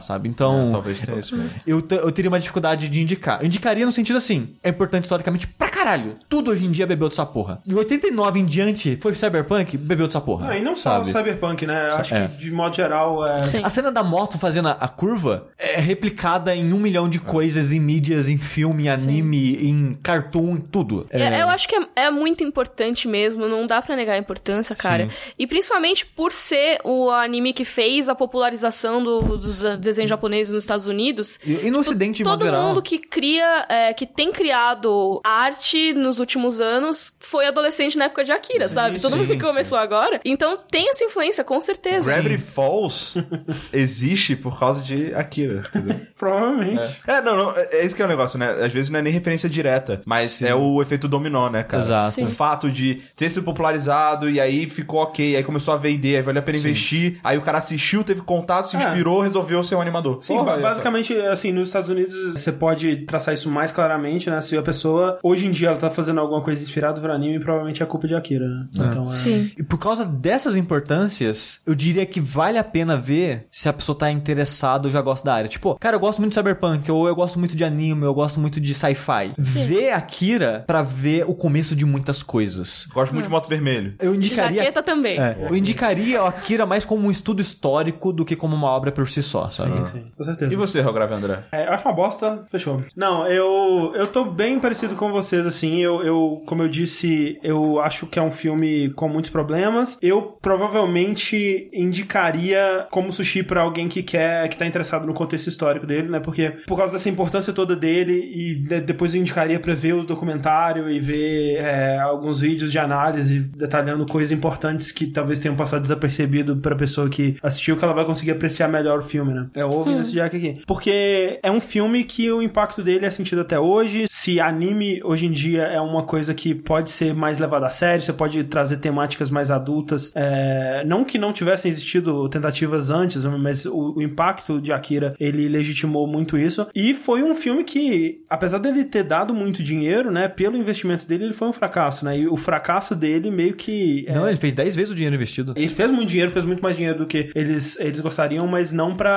incentivar novos investimentos desse tipo. Tanto é, é, é porque não foi também rápido, entendeu? É. Foi ao longo de, vamos lançar em, VHS, porra, em VHS vendeu pra caralho, vai ter remaster de não sei o é, que. quando foi ter... pro ocidente, aí explodiu e fez, fez é. bastante dinheiro. É, nos Estados Unidos mesmo não fez muito dinheiro. Mas... Sim, é, mas é, o que, que nem você disse, ao longo dos anos, né, ficou fazendo. Isso, isso é claro porque demorou muitos anos e, e foi necessária novas tecnologias como computação gráfica e tudo mais para filmes conseguirem se equiparar à qualidade da animação, porque não rolou mais esse tipo de investimento, né? O, o próximo filme que mais ou menos tentou fazer o que a Akira fez ali foi quase 10 anos depois com Ghost in the Shell. Exato. Então, ele fez uma coisa muito grande, muito importante, muito cedo, né? E ele estava muito à frente do seu tempo em, nas técnicas que ele usava e tudo mais. E por conta disso, eu acho que vale a pena assistir pra... Trazendo a época, André, talvez vocês depararam com o mesmo boato durante os estudos. A Boatos vai sair uma série animada do Akira. Série animada mesmo? Sabia. Sim, é porque acho que o Otomo, ano passado, comentou que estavam em discussões, uhum. pode ser que foi cancelado e nunca a gente nunca mais vai ver nada, mas estava em discussões de ser produzida o, a história do mangá, tipo um, ah, um tá. Full Metal Brotherhood Entendi. Do, do Akira. E será que seria bom, sabe? Sei, é porque eu não Nossa, sei, assim, não o, sei. Quão, o quão boa é a história do, do mangá pra é, sustentar. Porque assim, porque... Eu, eu consigo ver que o mangá, a história talvez fosse boa, porque no final das contas o mangá é muito elogiado e o mangá não tem as partes fodas que a gente, tipo, visualmente, o impacto Sim, visual exato, que a gente tá comentando. Mas ia perder a produção, que uma é, série animada não teria. Exato, não, cara. de longe, de longe. Não, chega Tipo, perto. todo mundo ia ficar comparando o tempo todo, isso é um saco, Sim. sabe? Sim. Cara, se o cara falar assim, ah, a gente vai fazer tipo o novo Berserker aí, a gente meio 3D assim, fala, não, não, não, não, não, é, não. Tipo, por favor, não, não faz. Isso, não, eu acho cara. que seria mais interessante se eles fizessem uma sequência, né, numa série animada, tipo como eles Tetsu. com...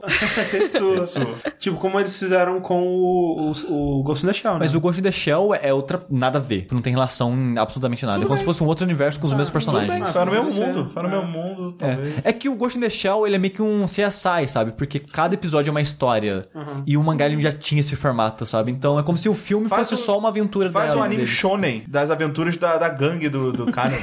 Eles vão pra um torneio de, de artes marciais. Ou, ou de, de motocicleta. É Mas eu acho que é muito isso. Tipo, se fosse fazer uma série animada, teria que ser pela história. Eu não sei quão boa é a história do mangá. Pois é. Mas assim, o que torna a Akira tão atraente nos dias de hoje é a qualidade técnica. Dúvida, é sim. o visual, é o trabalho que eles botaram naquilo. E uma série animada, não importa o quanto eles investam, normalmente não chega aos pés de um longa-metragem, muito menos de um longa-metragem com o tanto de investimento, de tempo e dinheiro que foi Akira. Nishijou, tudo bem. Mas. Nishijou, cara, tipo, se a maioria dos longa-metragens não, não chegam ainda aos pés de Akira e a maioria das séries animadas não chegam aos pés de longa-metragem, aí você calcula, né? Os níveis de distância que. Vai ser tudo em 3D, seja tosco igual Berserk. Não, para, velho. É, não, cara. Aquelas motinhas só andando em CG. Assim. É. Então, eu recomendo nesse sentido, né? Pela, pela curiosidade histórica, mas sem dúvida é um anime com muitos problemas. E tomara que o mangá corrija esses problemas, se eu eventualmente ler ele um dia. Esse foi o Jack Kira. Kaneda! Tem que ter, gente, desculpa. É.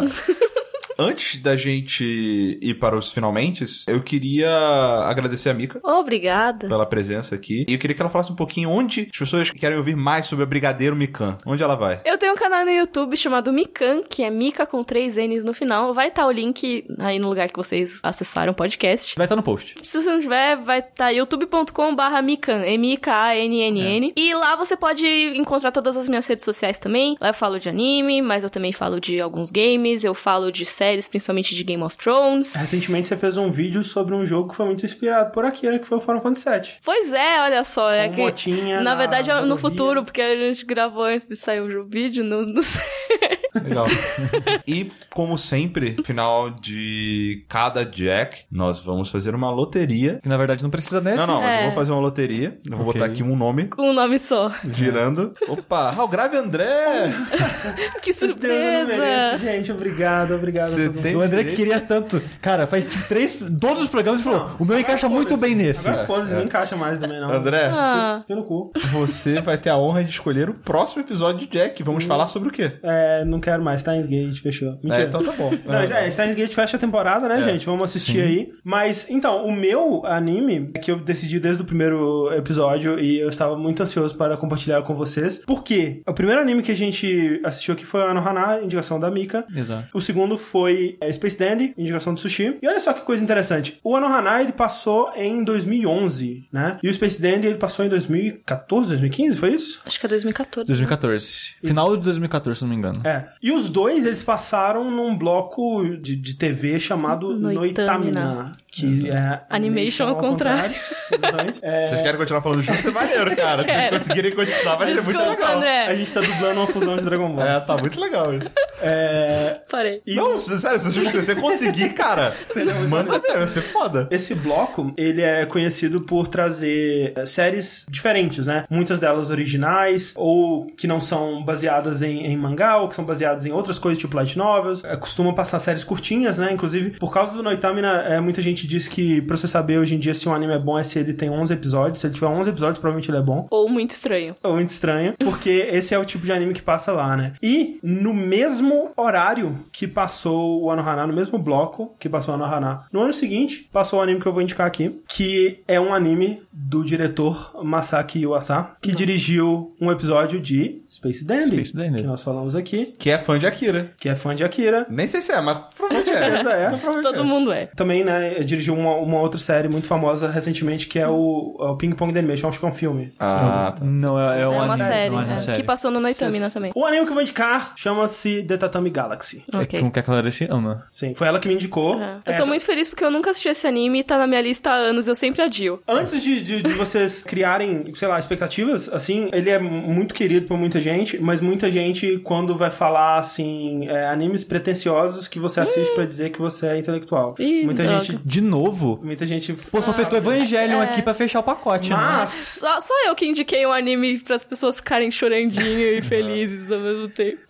Mas o Tatami Galaxy, ele é um anime muito interessante porque ele é muito diferente, ele tem um estilo visual muito único, ele tem muita animação tradicional e ele mistura animação tradicional com animação 3D e também mistura live action no meio da parada. Ele é muito louco, ele é uma colagem foda de, de, de estilos. Tipo um Furikuri da vida. Tipo isso. Tipo. É, Eu acho... Gumball. O que eu vi de, de Tatami Galaxy é que parecia que tinha texturas, assim, Sim. padrões na. Tipo, pessoas eram meio estampadas. É, ele, ele tem muito de animação tradicional, que é algo bem raro hoje em dia. Cara, a gente tá tanto anime pretencioso. Próxima temporada é só Naruto, One Piece. Haikyuu. Mas Haikyuu. aí que tá, eu não acho que ele seja um anime tão pretencioso assim. O que impede as pessoas e, e talvez afaste as pessoas é que o protagonista dele, que não tem nome, inclusive, ele. Isso é tão pretencioso. ele fala muito rápido. Muito rápido. Cara, muito rápido, velho. Eita. É muito rápido, ele fala muito rápido rápido. Então é difícil de acompanhar. Você assistiu Ghost in the Shell? Eles falam muita coisa, cara. A densidade de palavras daquele anime é uma parada que não tem silêncio. É tipo o Gilmore Girls do anime, assim. Eu, eu, eu acho que vocês vão, eu acho que, eu acho que vocês vão ficar chocados com os primeiros minutos de Titanic Gap, porque fala muito rápido. Mas tenta dar uma chance, é, né? Vocês vão ter que... É, eu vou ter, é, pois é, é. essa escolha. E eu, eu acho que vocês vão gostar, Sim. eu espero. Ele tem 11 é. episódios. Você deu uma boa, você deu uma boa introdução, porque eu tenho uma expectativa bem baixa agora. ok, é, isso é ótimo. Isso é ótimo. Uma bosta, já digo aqui, achei uma bosta. tipo não, isso, cara. Nem vi ainda, já não gostei. É. Não, mentira. Como eu falei, eu tava com vontade de assistir Tatami Galaxy porque eu ouvi os elogios, uhum. mas é uma coisa que eu sempre deixava de lado, então vai ser bom assistir. Sim, sim. Essa é a beleza do Jack. ela, ela te obriga a fazer uma coisa que você quer, mas você não quer tanto a ponto de... a ponto de ir lá e fazer. Fazer, entendeu? Obrigada, Jack. É tipo isso. Essa Muito bom. É, é, o, é, o nosso forte. É o nosso forte aqui. Pra que, que a gente tá aqui? É. Então, mês que vem, Tatami Galaxy. E lembrem-se, está chegando a hora. Está chegando a hora. Steins Gate. Steins Gate. Oh, meu Deus. Quem já assistiu algum episódio? Eu não. eu ainda não assisti, não. não. Não, é claro que eu assisti. Afinal de contas, eu tô os últimos quatro meses assistindo um episódio aos pouquinhos para não me sobrecarregar. Então, muito obrigado a todos os participantes aqui do nosso congregação. Eu decreto essa reunião aqui é, finalizada. Como é que fala adjourned? Encerrada. Encerrada. Ah. Que porra, tão merda encerrada. Adjourned é tão... Ah. Né? É, é porque é outro idioma. É, eu sei. É... é. Mano, não, cara, temos o Sherlock Holmes aqui, né? Caraca. É.